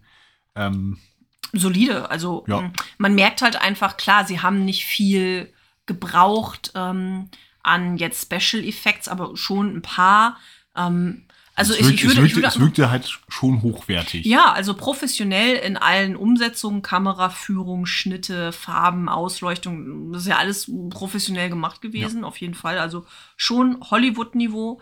Ähm, war halt nicht so wirklich jetzt ähm, sehr hochkomplex. Aber gut, also völlig in Ordnung. Ähm, Ja. ja, aber worum geht's? Naja, es geht um zwei Brüder, Mhm. die Brüder Smith. Smith. Äh, Aaron, Justin? Justin Smith. Ich, äh, in meiner Kurzbeschreibung nenne ich ihn den Naiven. Und Aaron Smith, äh, der Vernünftige. Ja, oder der größere und der jüngere, ne? Also der Ja, ältere und der kann, man, jüngere. kann man auch so sagen. Mhm. Ähm, auf jeden Fall sehr interessant, dass äh, die Produzenten und die Regisseure und zum Teil auch Cutter des Films sind diese beiden Genau. Schauspieler. Genau, also die beiden waren halt Multitool in ihrem eigenen Film. So, Ja. ne? Hauptdarsteller Regisseur, Produzent, bla. Genau. Genau. Und ähm, Die mhm. zwei Brüder sind Aussteiger aus einer, einem UFO-Todeskult. so haben sie ihn selber genannt oder auch in den Medien, als sie ausgestiegen sind. genau. Und äh, wie bei The Endless ein bisschen wahrscheinlich schon zu erwarten, hat Zeit einen sehr wichtigen Faktor in Das dieser stimmt. Geschichte. Das stimmt. Ähm, Aber das ist ja im Prinzip schon der, der Hintergrund der Geschichte. Genau. Ähm, also erstmal haben wir unsere beiden Aussteiger in ihrem sehr trostlosen Leben nach dem Kult. Die sind ähm, Reinigungskräfte und schlagen sich wirklich mühsam durch, haben kaum Kohle. Es mangelt an allem. Und besonders Justin ist da richtig frustriert von. Und er bekommt dann irgendwann per Post eine Videokassette zugespielt, muss dann erstmal von ihrem schmalen Budget eine Videokamera kaufen, die das abspielen kann. Und sieht darauf ähm, Szenen aus ihrem früheren Kult. So, ähm, so Videobotschaften. Und man sieht vor allem eine junge Frau, die halt erzählt, dass ähm, sie sich jetzt auf die Reise machen und sie sich dann in einem anderen Leben ja wiedersehen oder wenn sie zurück sind, wiedersehen. Und danach sieht man halt ähm, so eine Lagerfeuerstelle mit ganz vielen Leuten, die tot drumrum liegen. Ja. Erstmal ein bisschen verstörend. Aber Justin sagt, boah, ich will da wieder hin, da war es viel schöner. Ja. Können wir da nicht mal wieder hinfahren? Nur Und- für einen Tag. Nur für einen Tag. Mhm. Oder für zwei. Auf jeden Fall lässt äh, Aaron sich breitschlagen und die fahren da halt hin. Mhm. Äh, unterwegs machen, sehen sie etwa, äh, erinnern sie sich auch so ein bisschen wieder, wie es damals war, beziehungsweise erinnern sich an Dinge, unter anderem, dass um das Lager drumherum irgendwelche komischen Pfähle mit irgendwas Vulkanischem Mhm. äh, drumherum stehen. Genau, sie sieht so ein bisschen aus wie Vulkangestein, das sich in so schmalen Stäben hochgewachsen hat. Ja. Und äh, äh, Die sehen das ja vor allem auch, weil sie an der Straße halten, wo so eine kleine Gedenkstätte ist mit so Foto und Kreuz und da ist ihre Mutter bestattet. Mhm. Oder an der Stelle ist ihre Mutter gestorben, irgendwie sowas. weil sie mit den beiden Jungs ja in einem Auto war, das gebrannt hat. Richtig. Hm? Und äh, die Mutter ist dabei umgekommen. Die beiden Jungs wurden gerettet von dem UFO-Todeskult Hm. und sind dann wieder zum UFO-Todeskult zurückgebracht worden. Aber jedenfalls an der Stelle stehen sie und dann sehen sie halt ja auch diesen Stab und sehen vor allem auch Vögel, die in so einem offensichtlichen Ring fliegen am Himmel an zwei Stellen. Also dann wird es schon sonderbar. Ja, sie fahren dann äh, in das Camp Arcadia. Ja, genau. Wo draußen ein sehr dümmlich grinsender Mensch steht und ihnen zuwinkt, wo man denkt, wow, Brainwash. Äh, ja. Und äh, ja, sie werden willkommen geheißen. Sie werden noch skeptisch beäugt, weil die Leute tragen ihnen das logischerweise mit dem UFO-Todeskult Kult schon so ein bisschen nach. Ja, aber es ist sehr passiv-aggressiv, ne? Ja. Also die Leute sind arschfreundlich zu ihnen, freuen sich total, sie zu sehen. Bleib doch hier, du siehst hungrig aus, hast du Hunger? Und Justin natürlich, ja, total. Ich will endlich mal wieder gutes Essen haben und keine Yum-Yum-Nudeln. Ähm, aber es schwingt, wie du gesagt hast, immer dieser Vorwurf hinten drum mit, was macht ihr hier? Warum seid ihr wieder zurückgekommen? Was soll das? Mhm. Mhm. Erst aussteigen, uns niedermachen, jetzt wiederkommen. Ja, genau. Auf jeden Fall äh, wird auch ordentlich Bier getrunken. Ja, es gibt so ähm, Lagerfeuerabende mit kleinen Zaubertricks. Zaubertricks. Mhm. Zaubertricks. Ein Mann wirft einen Ball hoch in die Luft und er bleibt echt lange da oben weg, um dann zielgenau in der Hand von unserem Zweifler Aaron zu landen. Oder dass man äh, ein Seil, was Oh ja. aus der Dunkelheit geholt wird, an dem man ein Wettziehen macht. Ja. Und äh, Tauziehen mit dem Nichts. taut sie mit dem Nichts. Und es wird ganz viel geklatscht und ganz Mhm. viel toll gemacht und schön, Ja. dass du es probiert hast. Ganz und, viel äh, heile Welt, Sekten, äh, Sektengedödel. äh, Also es ist halt wirklich so richtig so, du merkst so, boah, also irgendwas stimmt hier gar nicht, aber du kriegst halt nicht gegriffen was und das ist schon cool. Ja, äh, ja Aaron äh, geht nach dieser etwas merkwürdigen Nacht, läuft, geht er morgens joggen Mhm. und äh, trifft, bei, trifft dabei einen Mann, der irgendwie immer verschwindet. Ja, der sehr, sehr schnell und mit sehr wütendem Gesichtsausdruck läuft vor ihm weg und dann weg ist so. Mhm. Ja, Er ähm, findet dann auch einen blutigen Schuh. Im Camp selber, also, na, wie heißt er nochmal? Richtig, Justin verbringt Zeit mit Anna, die Frau aus dem Musik, äh, aus dem Video, was sie Mhm. hergelockt hat, die aber sagt, nee, ich habe euch nichts geschickt. Ja, und die auch so ein bisschen flirty beide sind. So. Ja. Justin verknallt sich so ein bisschen in sie und ähm, Ja. fühlt sich da halt auch echt immer wohler und will noch länger da bleiben. So, und Hell, mit dem sie eigentlich am meisten zu tun hat, so. Der Anführer, glaube ich, ne? Ja, so richtig Anführer haben sie ja nicht, Ja, sagen sie ja selber. sie. Ja, aber der halt schon so ein bisschen, ne, immer mit ihnen redet und auch immer mit Aaron redet. Mhm. Und äh, der hat ja auch eine, ich weiß gar nicht, Freundin. So richtig, der Status Mhm. wird dann nie wirklich geklärt. Ja, sehr geil ist ja auch, dass wir von Anfang an davon ausgehen, dass die Männer alle kastriert wurden in dieser Sekte. Hm? Und sich dann aber tatsächlich rausstellt, dass ähm, Aaron das Justin nur erzählt hat, um ihn davon abzuhalten, wieder dahin zurückzugehen. Ja. Das stimmt gar nicht. Und, aber äh, vorher geht man davon aus und denkt, ja, das passt auch. Die sind alle irgendwie so weichgespült und Ja. zahm. Genau. Und dann gibt es ja ähm, Lizzie als Charakter. Das ist ja die, ich nenne sie jetzt einfach mal die Freundin von Hell, obwohl die nicht wirklich zusammen sind. Die ja aus einer äh, Therapieanstalt, äh, Anstalt, ich weiß gar nicht, ob es eine richtige Psychiatrie Ich glaube war, schon, es war eine Psychiatrie. äh, ja. ähm, ne, halt abgehauen ist. Und die macht sehr coole Kohlezeichnungen. Und die macht sehr coole Kurzzeichnungen von komischen Gestalten, Ja. die sie so sieht. Und Die dass sie, dass sie Zeit mit, äh, ein, mit dem äh, den drogennehmenden Waffennarren, Mhm. äh, dass sie da gelebt hat. Und es ist alles so ein bisschen weird und spooky. Genau, ich glaube auch, es wird jetzt echt schwer, wenn wir versuchen, den Film so richtig eins zu eins nachzuerzählen, Ja. Genau. weil das funktioniert einfach nicht. Da sind zu viele Protagonisten, zu viele Dinge. Also sie verbringen halt einfach Zeit jetzt in diesem Kult. Und Aaron ist halt wirklich so der Zweifler, der auch wirklich immer versucht, da irgendwie rauszufinden, was, was passiert hier überhaupt. Aber nicht richtig den Finger reinlegen kann, während Justin halt immer begeisterter ist und sich da wieder richtig wohlfühlt. Und es ist so viel besser als ihr trostloses altes Leben. Und er möchte noch einen Tag hier bleiben. Und aber es wird schon relativ zügig klar, dass es da irgendwas gibt, ähm, wovon auch Hell spricht, so eine Art übergeordnete Entität, die sich ihnen offenbaren wird. Und dann werden sie alles begreifen. Und dazu sollen sie dann auch äh, auf den Grund eines Sees tauchen. Da finden sie dann eine Videokassette. Das führt aber eher dazu, dass sich alle wieder mehr streiten. Und ähm, Aaron ähm, geht dann wieder. Und Es wird, ähm, noch, es wird noch ein Zeitcounter gesetzt, wenn der dritte Mond voll ist. Stimmt, also genau, wir haben dann auch so sehr bizarr, dass man von dem Camp aus am Himmel nicht nur einen Mond sieht, sondern immer noch einen zweiten. Und dann reden die da von irgendwas, von irgendeiner Krümmung oder Spiegelung und versuchen das wissenschaftlich so ein bisschen zu erklären, die äh, Kultmitglieder. Funktioniert aber nicht so richtig. Vor allem wird klar, dass unter Drogeneinfluss der besonders sichtbar ist. Und irgendwas hat auch mit diesen Steinstelen damit zu tun, die so im Kreis ums Lager sind. Jedenfalls, Aaron nach dem Streit ist halt echt sauer und will jetzt alleine losziehen. Äh, auch wenn Justin jetzt halt nicht mitkommt. Und trifft dann wieder diesen wandernden Irren, den er vorher gesehen hat. Und der erzählt ihm halt, was hier wirklich Phase ist. Und da, dann vorher fand ich, konnte man das schon so ein bisschen erahnen, was hier passiert. Aber dann wird's halt einfach ganz klar gemacht. Spoiler, Spoiler, hier kommt der Twist der Geschichte. Sie befinden sich alle in einer Zeitschleife. Und zwar eine Zeitschleife, die von einer Kreatur hervorgerufen wurde, die ihren Spaß dabei hat. Und ähm, diese Zeitschleife ist für jeden anders. Die Leute im Camp haben eine relativ lange Zeitschleife. Ähm, dieser irre Wanderer hat immer nur so ein paar Stunden. Und ähm, am Ende der Zeitschleife werden sie von dieser Kreatur getötet Ja. und landen dann wieder am Anfang ihrer Zeitschleife. Und der irre Wanderer hat halt zum Beispiel gesagt, nee, fick dich, ich lass mich nicht von dir töten, ich mach das selber und er hängt sich jedes Mal. So. Und äh, dann gibt es auch noch einen Typen in einem Zelt, der eine Zeitschleife von ein paar Sekunden hat, was richtig verstörend ist. Und er das auch alles immer mitkriegt, Ja. weil er ja, äh, er steht immer auf und rennt immer irgendwo hin und wird dann, äh, wird dann anscheinend Zerfetzt. zerfetzt. Und es ist halt von wegen so, hau ab. Zuff. Ja, Taucht wieder auf den, sitzt wieder auf seinem Stuhl. Ich meine das ernst, läuft wieder los in das Ding und macht wieder zuff. also das sagt er zu Justin, der entsetzt draußen vorm Ja. Zelt steht. Und das, du musst ein bisschen den Kontext mitliefern, sonst versteht man nicht, worüber du redest. Die Leute haben den Film noch nicht gesehen wahrscheinlich.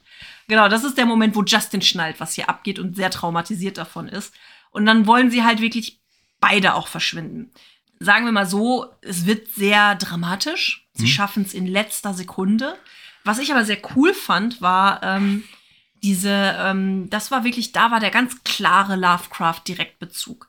Und zwar unser Kultistenanführer Hell, als sie da so ein bisschen rausgefunden haben, was hier abgeht und noch mal kurz mit ihm reden, sagt er halt, was seine Theorie ist, dass diese Kreatur, ja, da ist eine Kreatur und wir können die nicht sehen, weil die besteht aus unmöglichen Farben, für denen uns die Rezeptoren fehlen, um sie zu sehen. Und da haben wir halt wirklich eins zu eins diesen Bezug zu unserer Geschichte vom letzten Mal, vom Jenseits, wo es ja wirklich genau um darum ging. Das fand ich halt ganz cool. Ja. Genau. Aber Justin und Aaron schaffen es, vor Ablauf dieser drei zunehmenden Monde aus dem Camp zu fliehen, bevor sie selber auch in diese Zeitschleife gefangen werden. Weil erst wenn diese Zeitschleife abläuft und du immer noch an diesem Ort bist, bist du auch darin gefangen. Und du anscheinend ein gewisses Alter haben musst. Sonst wären ja, Aaron als Kinder und, und Justin als- äh, genau. Ja, genau. Und sie schaffen es halt wirklich, ähm, in letzter Sekunde durch den Loop zu fliehen. Ja, sie schaffen es auch noch gleichzeitig noch ihre Bruderbeziehung zueinander zu fixen. Ja, genau. Also das ist natürlich auch klar wieder so ein schönes Happy End. Aber äh, ist schon cool. Also du hast halt wirklich lange dieses, was geht hier überhaupt ab? Was wird passiert hier? Es wird immer geheimnisvoller. Es ist auch immer mal wieder verstörend. Wir haben jetzt auch so einen kompletten Part rausgelassen mit so einem anderen ähm, zwei Männern, die auch in einem Loop gefangen sind und alle möglichen Sachen ausprobieren, um da rauszukommen, indem sie sich auf furchtbarste Arten auch teilweise selber töten. Ist schon dann auch sehr beklemmend dadurch, fand ich. Und Ja. ich fand die Special Effects auch gut gemacht. Es war nicht viel, aber es war genau richtig. Der, Kon der Container. Ja, genau. Also es war halt wirklich gut. Also es war auch wirklich manchmal echte Schreckmomente. Und du hast dich echt die ganze Zeit gefragt, was geht hier ab? Und dann irgendwann dämmert es dir halt so ein bisschen. Ja. Richtig gut. Klare Empfehlung von meiner Seite. Ja. Das war unser zweiter Block. Äh, Filme, die eine klare Anlehnung an Lovecraft haben. Da haben wir auch eine relativ lange Liste, was wir uns vielleicht für die nächste Folge noch angucken wollen. Da haben wir einmal Annihilation auf der Liste. Dann The Empty Man, äh, In the Mouth of Madness, True Detective, die erste Staffel, weil es da starke Anlehnungen zu König in Gelb geben soll. Und The Lighthouse. Das wollen wir mal gucken, ob wir das noch schaffen bis zur nächsten Sonderfolge. Ja. Dann gehen wir über in den dritten Block, oder? Genau.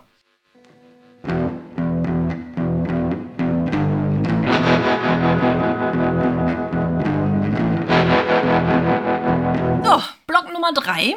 Ja. Ähm, Filme, die Motive, Anlehnungen oder Stimmungsbilder zu Lovecraft haben, aber nicht wirklich direkte Bezüge oder offensichtliche Bezüge. Hm. Was fällt denn dir dazu so ein? The Thing. Ja. Schon eine Weile her, dass wir den gesehen haben.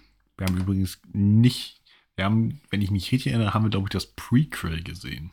Und nicht das, nicht den Hauptteil. Die Arktis oder Antarktis? Ich Boah. glaube, ich glaube Antarktis. Ich weiß es nicht. Also die Schneestation. Schnee und Eis und äußerst unwirtlich und ähm, so ein klassisches Setting von einigen sehr unterschiedlichen Charakteren, die in einem kleinen Bereich eingeschlossen sind und da so nicht wirklich wieder raus können, weil Schneesturm Hm? und schreckliche Dinge passieren. Ja, Ja. Ähm, Monster mutieren. Genau, also es ist ein sehr cooler, ein sehr, also es gibt ja auch ne, von 1982 den Klassiker ähm, und die von 2011, die wir, glaube ich, gesehen haben. Das Prequel, ja. Äh, Genau, und das ist halt schon cool gemacht, weil da geht es halt ganz viel um so die psychologische Dynamik zwischen den einzelnen Personen und was macht der Stress mit denen und wie gehen sie damit um, bis dann tatsächlich der greifbare Schrecken kommt, Hm? der dann ja auch sehr geil umgesetzt ist. Ja. Also äh, ähnlich wie die Alpakas, aber auf eine besser gemachte Art. Das stimmt. Weil der ganze Film einfach besser ist und mehr mit den Nerven spielt. Genau, äh, kann man auch empfehlen. Ähm, dann haben wir eine Empfehlung bekommen oder besser gesagt einen Hinweis bekommen. Konnte ich erst nicht so richtig nachvollziehen, wenn man dann die Begründung liest. Ja, kann man verstehen. Und zwar ähm, sowohl Torben aka Dr. Heiter, sein Nachbar, als auch Alexander Göbel weisen auf Alien, das unheimliche Wesen aus einer fremden Welt hin. Okay. Und zwar auf alle Filme. Also, da denke ich ja eher an HR Giga. Mm, Ja, klar, muss man auch nicht, weil Grundlage dafür, ne? Mm, Sicher. Aber, mm, Den kennt auch nicht jeder. naja, aber HR Giga hat ja auch ne, mit Necronomicon da ja auch eine starke Grundlage geschaffen. Also da ist ja schon alleine dann der Lovecraft-Bezug da Ja. zwischen Giga, Lovecraft und Alien. Aber nicht nur deswegen. Also Alexander begründet es ja, pass auf. Er schreibt, hier wird nahezu die gleiche Story gezeigt, also in den ganzen Alien-Filmen. Äh, Menschen erkunden eine fremde oder menschenfeindliche Welt und entdecken Folgendes. Eine Alienspezies, die auf dem jeweiligen Planeten kommt, Leben schafft oder sich untertan macht und sich in einem Unterwerfungskrieg mit einer anderen, meist von ihnen selbst geschaffenen Art befindet und die Menschen sich dann zwischen den Fronten wiederfinden. Das klingt sehr nach Berge des Wahnsinns. Und ja, hat er recht mit. Diese Grundthematik, zwei sehr machtvolle Spezies, die sich in einem Krieg miteinander befinden und die Menschen kommen dann irgendwie da aus Versehen dazwischen. Das ist schon auch so das Grundmotiv von Berge des Wahnsinns. Also Ja. die Assoziation ist halt sehr weit weg. Äh, Alexander schreibt weiter, von den Einzelwerken der Filme mag man halten, was man will. Aber es ist schon auffallend. Da ist vom zeitlosen Klassiker bis zum Schwachsinn für jeden was dabei. Oh ja, ich sag nur Alien Teil 2. Ähm, leider ist wohl auch der abscheuliche Prometheus-Film daran schuld, dass wir von Guillermo del Toro leider noch keine Berge-Umsetzung bekommen haben. Hoffentlich kommt da was. Wenigstens darf er im ersten Hellboy von 2004 mit Ron Perlman mit etwas Tentakel-Action vom Leder ziehen. So. Also ich fand die neuen, die Prometheus-Filme nicht so scheußlich. Ich kann verstehen, dass sie polarisieren. Hm. Ich fand sie von der, von der Stimmung her sehr cool und auch von der Thematik her. Aber ja, ich kann es nachvollziehen. Es ist halt was anderes als die Klassiker-Alien-Filme. Ja, Es, es spaltet halt die Community, es ist wie mit Star Wars auch. Ne? Über die drei alten, ursprünglich muss man nicht reden, die sind großartig. Alles, was danach kam, spaltet die Welt. Und ich glaube, das ist hier ähnlich. Aber gut, das war jetzt halt eben die Assoziation von zwei unserer Community-Mitglieder mit Alien. Hm. Ja, also finde ich eigentlich eher so gerade im ersten Alien mit diesem, mit diesem ausgeliefert sein gegenüber Einer übermenschlichen Kreatur. Genau. Ähm, und so dieses von Berge des Wahnsinns ist in dem, wo sie das rausfinden, oh, ich weiß gar nicht, ist es, ist es Covenant, wo sie auf dem Planeten der Schaffer der Xenomorph Hm. landen? Ja, das ist ja so das Grundtenor von Prometheus, so diese Hin und oder Covenant, so diese Hintergrundgeschichte zu erklären. Ne? Ja, aber ich die glaube, da- Covenant landen sie da. Aber die davor sind halt. Naja, ist halt, wie gesagt, es spaltet halt die Leute. Ja. Man kann es so oder so sehen. Ja. Ähm, dann haben wir einen echt lustigen Hinweis bekommen, und ich habe ihn mir angeguckt, von Andreas Zienig. Die Hornbach-Werbung mit Grufti. He loves his craft. also, das ist nicht der Slogan der Werbung. Das Okay. ist auch kein direkter Lovecraft-Bezug. Deswegen kommt diese Assoziation hier erst in Punkt 3. Äh, du siehst halt äh, ein Grufti-jugendliches Mädchen, die ähm, neu in der Stadt ist. Und die läuft halt erstmal in der Schule, wo sie halt überall der Außenseiter ist. Sie läuft halt durch diese blank polierte, heile Welt von so einer Art amerikanischen Vorstadt oder vielleicht auch deutsch. So alle sind halt so super hell gekleidet und blond und schick und lächeln und sind total liebenswürdig und alles ist halt so richtig toll und auch reich. Und sie ist halt so im Grufti-Look. Und deswegen wird sie von allen immer so aus dem Augenwinkel sehr skeptisch beobachtet. Und sie ignoriert das komplett oder versucht es zu ignorieren und läuft halt so quasi einmal durch, durch ihren Tag äh, von der Schule, wo sie halt auch ausgegrenzt wird, läuft dann nach Hause und Raben umfliegen sie immer mal zwischendurch und es gibt so ein paar Windzüge und so. Und ähm, es ist halt immer dieser ganz klare Kontrast zwischen der heilen Welt und ihr. Und dann kommt sie nach Hause, geht durchs Gartentor und steht vor ihrem Haus und ihr Vater ist gerade draußen und streicht die komplette Fassade des Hauses schwarz. Und das Haus sieht dadurch richtig gruselig aus und ihr Vater lächelt sie verständnisvoll an und sie lächelt dann auch zum ersten Mal. Boah, die habe ich tatsächlich gesehen. Echt? Ich erinnere mich wegen dem Schwarz, Ja. Schwarzstreichen. Ja, Ja, genau. Ja, so, ne? Hm. Ähm, ja, ganz witzig. Ja. Hm. Habe ich mir jetzt angeguckt für dich, lieber Andreas. Ja, dann ähm, Sylvia S. Faber, etwas, was du ja auch mit Sicherheit bestätigen kannst. In South Park und Drawn Together gibt es zahlreiche Anspielungen. das stimmt. Erleu erl er erhelle uns doch mal. Boah, bei Drawn Together weiß ich gar nicht, worauf genau. Es gibt natürlich, äh, bei Drawn Together gibt es ein Tentakelmonster und Flüche und gelegentlich laufen, ich glaube, äh, lauf, laufen sie auch mal in Kutten und Necronomicon-Kram rum. Mhm. Und natürlich bei South Park die Coon and Friends Folgen. Also neben der Geschichte, dass ähm, Kenny in einem, in einem dunklen Ritual gezeugt wurde. Genau, dass Kenny in einem Cthulhu-Kult-Ding ge äh, gezeugt wurde, in einem Ritual und deswegen halt immer dieses Wiedergeburtsding-Thema hat und sich niemand außer ihm daran erinnert, dass er gestorben ist. Hm. Und ja, jedes Mal praktisch, seine Mutter muss ihn jedes Mal, nachdem er gestorben ist, neu gebären und er wird halt komplett, ja, ja, genau, du guckst mich gerade an, es ist tatsächlich so. Oh Jedes Mal, wenn. Ke wenn Kenny stirbt, muss seine Mutter ihn neu gebären, dann kriegt wird er in seinen Parker in sein Bett gelegt und morgens ist er wieder genauso groß, wie er vorher war. Das heißt, das echte Opfer in diesem Film ist die Mutter. Eigentlich schon, ja. Oh Also jedes Mal, wenn Gott. Kenny in jeder Folge stirbt, Oh muss sie das durchmachen. Oh Gott. Ansonsten natürlich Cthulhu selber, der durch die Bohrung von BP im Golf von Mexiko befreit wurde und dann Cartman ihn untertan macht. Stimmt, der war dann doch wie so eine Art Schmusekätzchen, ne? Genau, weil er dann immer jedes Mal, wenn Cthulhu nicht das gemacht hat, was er wollte, hat er sich halt wie ein Schmusekätzchen verhalten, so und dann konnte Cthulhu dagegen nichts mehr machen und hat dann das getan, was er wollte. Und deswegen immer, der große, wurde immer gesagt, der große Lord Cthulhu vernichte das. Das heißt Coon and Friend. Ist auf jeden Fall sehr witzig. Sehr schön. Ja. Jo, was unsere ZuhörerInnen jetzt nicht mitbekommen haben, ist, dass wir gerade ein Technikproblem hatten. Uns ist gerade die ganze zweite Hälfte dieses Beitrags flöten gegangen. Machen wir es nochmal. Also, wir waren jetzt gerade bei South Park und Drawn Together und Sylvia Faber, von der wir den Hinweis bekommen haben, hat uns auch äh, hingewiesen, auch wenn wir es auch schon auf der Liste hatten, auf Love, Death and Robots. In der zweiten Staffel gibt es nämlich die Folge im hohen Gras. Ja, Ist ja eigentlich ein Stephen King, genau. aber sehr Lovecraft-esque. Mhm. Ja. Ähm, nicht zu verwechseln mit dem Film im hohen Gras. Katja, Ähm. Katja ärgert sich, dass sie da schon wieder drüber reden Ja. muss. Der, der Film kriegt mehr Aufmerksamkeit, als er verdient hat. Aber zum Glück nicht mehr Sendezeit. Ähm, ja, also es gibt auf Netflix auch die Realverfilmung im Hohen Gras. Boah, wir haben sie nach 15, 20 Minuten ausgemacht, weil sie war nicht gut. Während diese kleine Episode in dieser Serie hier alles richtig macht. Ja. Ähm, also man sieht auch eindeutig an dem Protagonisten, der sehr wie Lovecraft aussieht, dass hier auch eine Lovecraft-Hommage gedacht war. Mhm. Und es ist super spannend und stimmungsvoll, schön umgesetzt. Ja, auf jeden Fall. Allgemein, die ganze Serie ist ja super cool. Ja, total. Also eine klare Empfehlung, wer sie noch nicht auf dem Schirm hatte, Love, Death and Robots, richtig gut. Ja. Sind auch alle sehr klein, kurze Happen, die richtig viel Laune machen. Teilweise super spannend, teilweise super lustig. Teilweise echt abgefahren. Ja, genau. Dann hat Dinkelelf ähm, uns den Tipp gegeben, also Dinkelelf hat uns ganz viele Tipps gegeben, aber worüber wir noch nicht gesprochen haben und was ich gesehen habe, ist Midnight Mass. Ist auch eine Serie auf Netflix Hm. und ist super cool. Ähm, hat definitiv Lovecraft-Stimmung. Äh, als ich die, ich habe die relativ zügig gebinged, weil ich sie echt gut fand. Jens ist immer mal wieder an mir vorbeigelaufen, während ich so sehr begeistert war mit, boah, das wird gerade so richtig Lovecraftig. Mal gucken, ob das was damit zu tun hat. Hatte es dann hinterher nicht wirklich.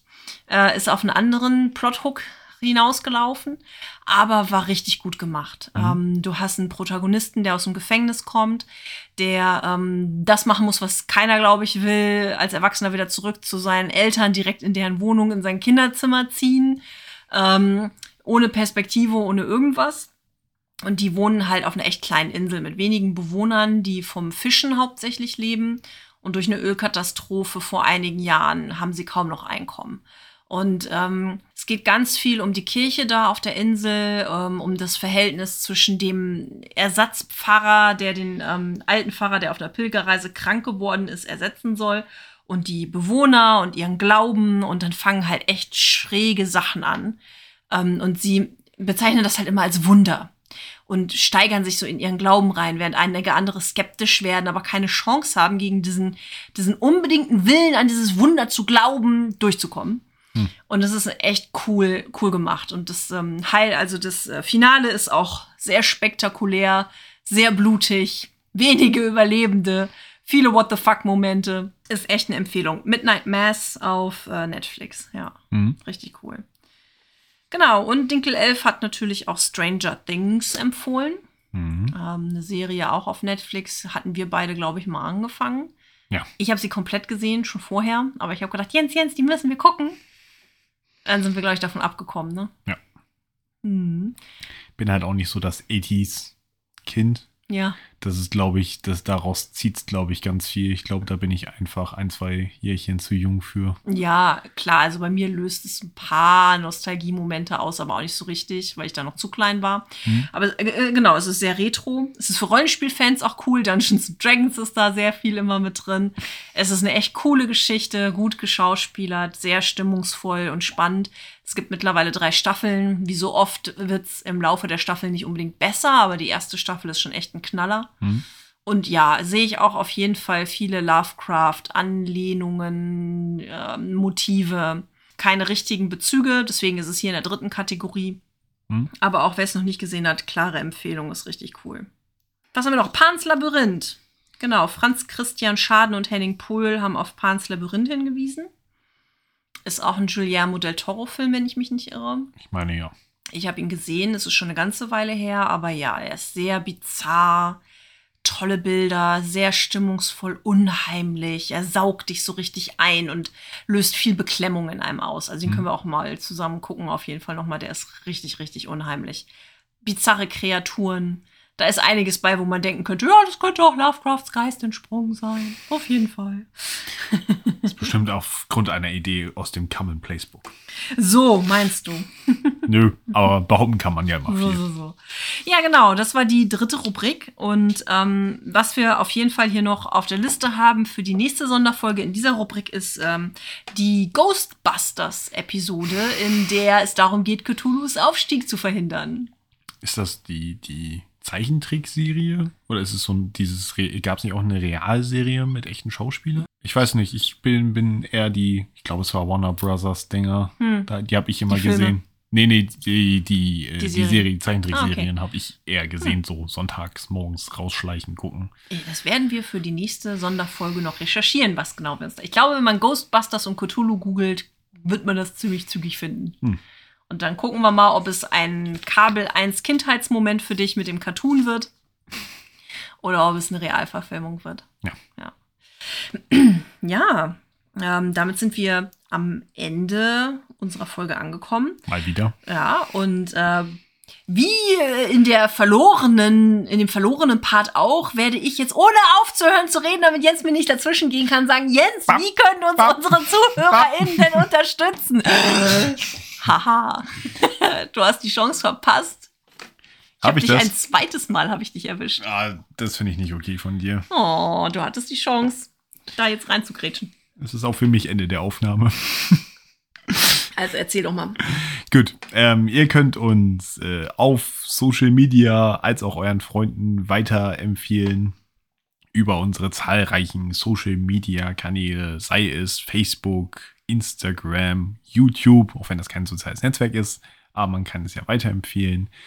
Ähm, ihr könnt uns bewerten, wo man es kann, wie zum Beispiel auf Apple Podcast und wie ich in der verlorenen Aufnahme herausgehört habe, auch jetzt auf Spotify. Genau, seit ein paar Tagen kann man auf Spotify äh, Ratings machen. Mhm. Sternchen von 1 bis 5. Ja. Ja, wir freuen uns über 5 Sternchen von euch. Ja.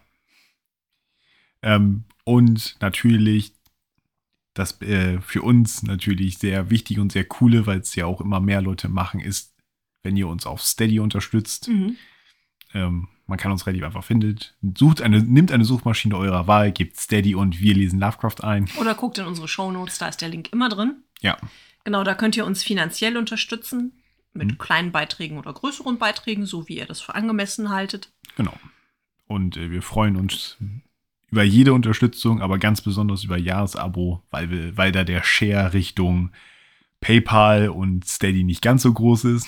Genau, also da bekommen wir mehr von eurem Geld ab, weil da nicht jeden Monat was an die Finanzdienstleister und Steady abgeführt wird, sondern Ja. nur einmal. Ja. Genau, das wäre cool. Mhm. Ja, außerdem äh, unsere Homepage, die hast du jetzt gerade Genau. stiefmütterlich Unsere, vernachlässigt. unsere Homepage, wo es viele tolle Texte gibt. Ja. Wir Genau. lesen lovecraft.com. Mhm. Haha, doch Sehr gewusst. Genau, da, vor allem habt ihr da ja auch die schöne Rubrik für aus der Community mit HP Lovecrafts Werke übersetzt. Hm. Das ist ja auch eine Art, wie ihr uns unterstützen könnt, indem ihr uns äh, Lovecrafts Werke aus dem englischen Original ins Deutsche übertragt. Dann nur so können wir Hörbücher daraus machen, Mhm. die ihr ja auch auf YouTube und vielleicht ja auch demnächst auf Spotify findet. Mhm. Mhm, genau, freuen wir uns auf jeden Fall auch drüber. Genau. Dann bleibt Katja nur noch zu sagen, Träumt nicht von Videokameras schwenkenden Tentakeln, die euch aus der Dunkelheit heraus in euren Wohnungen beobachten. und auch wenn Katja ihn weiterhin doof findet, haltet euch von nach Fisch schmeckendem Popcorn fern. Jens hat kein nach Fisch schmeckendes Popcorn von mir bekommen. Er hat nur ein Popcorn im Wasserglas bekommen. ja, du hast auch keinen kamerahaltenden Tentakel hier. Das stimmt. Aber man kann sich das ja vorstellen. Für nach Fisch schmeckendes Popcorn kann man sich auch vorstellen. Kannst du, tu dir keinen Zwang an. Ich werde das nicht tun. Ja. Denn ich werde jetzt einfach nur ähm, euch Wenn ihr diese Folge aktuell hört, wünsche ich euch schöne Feiertage. Kommt gut rüber. Einen guten Rutsch, wie Genau. man so schön sagt. Und anstelle eines Ho, Ho, Ho bekommt ihr zum Abschluss ein Yeah, Yeah, Yeah. Bis zum nächsten Mal.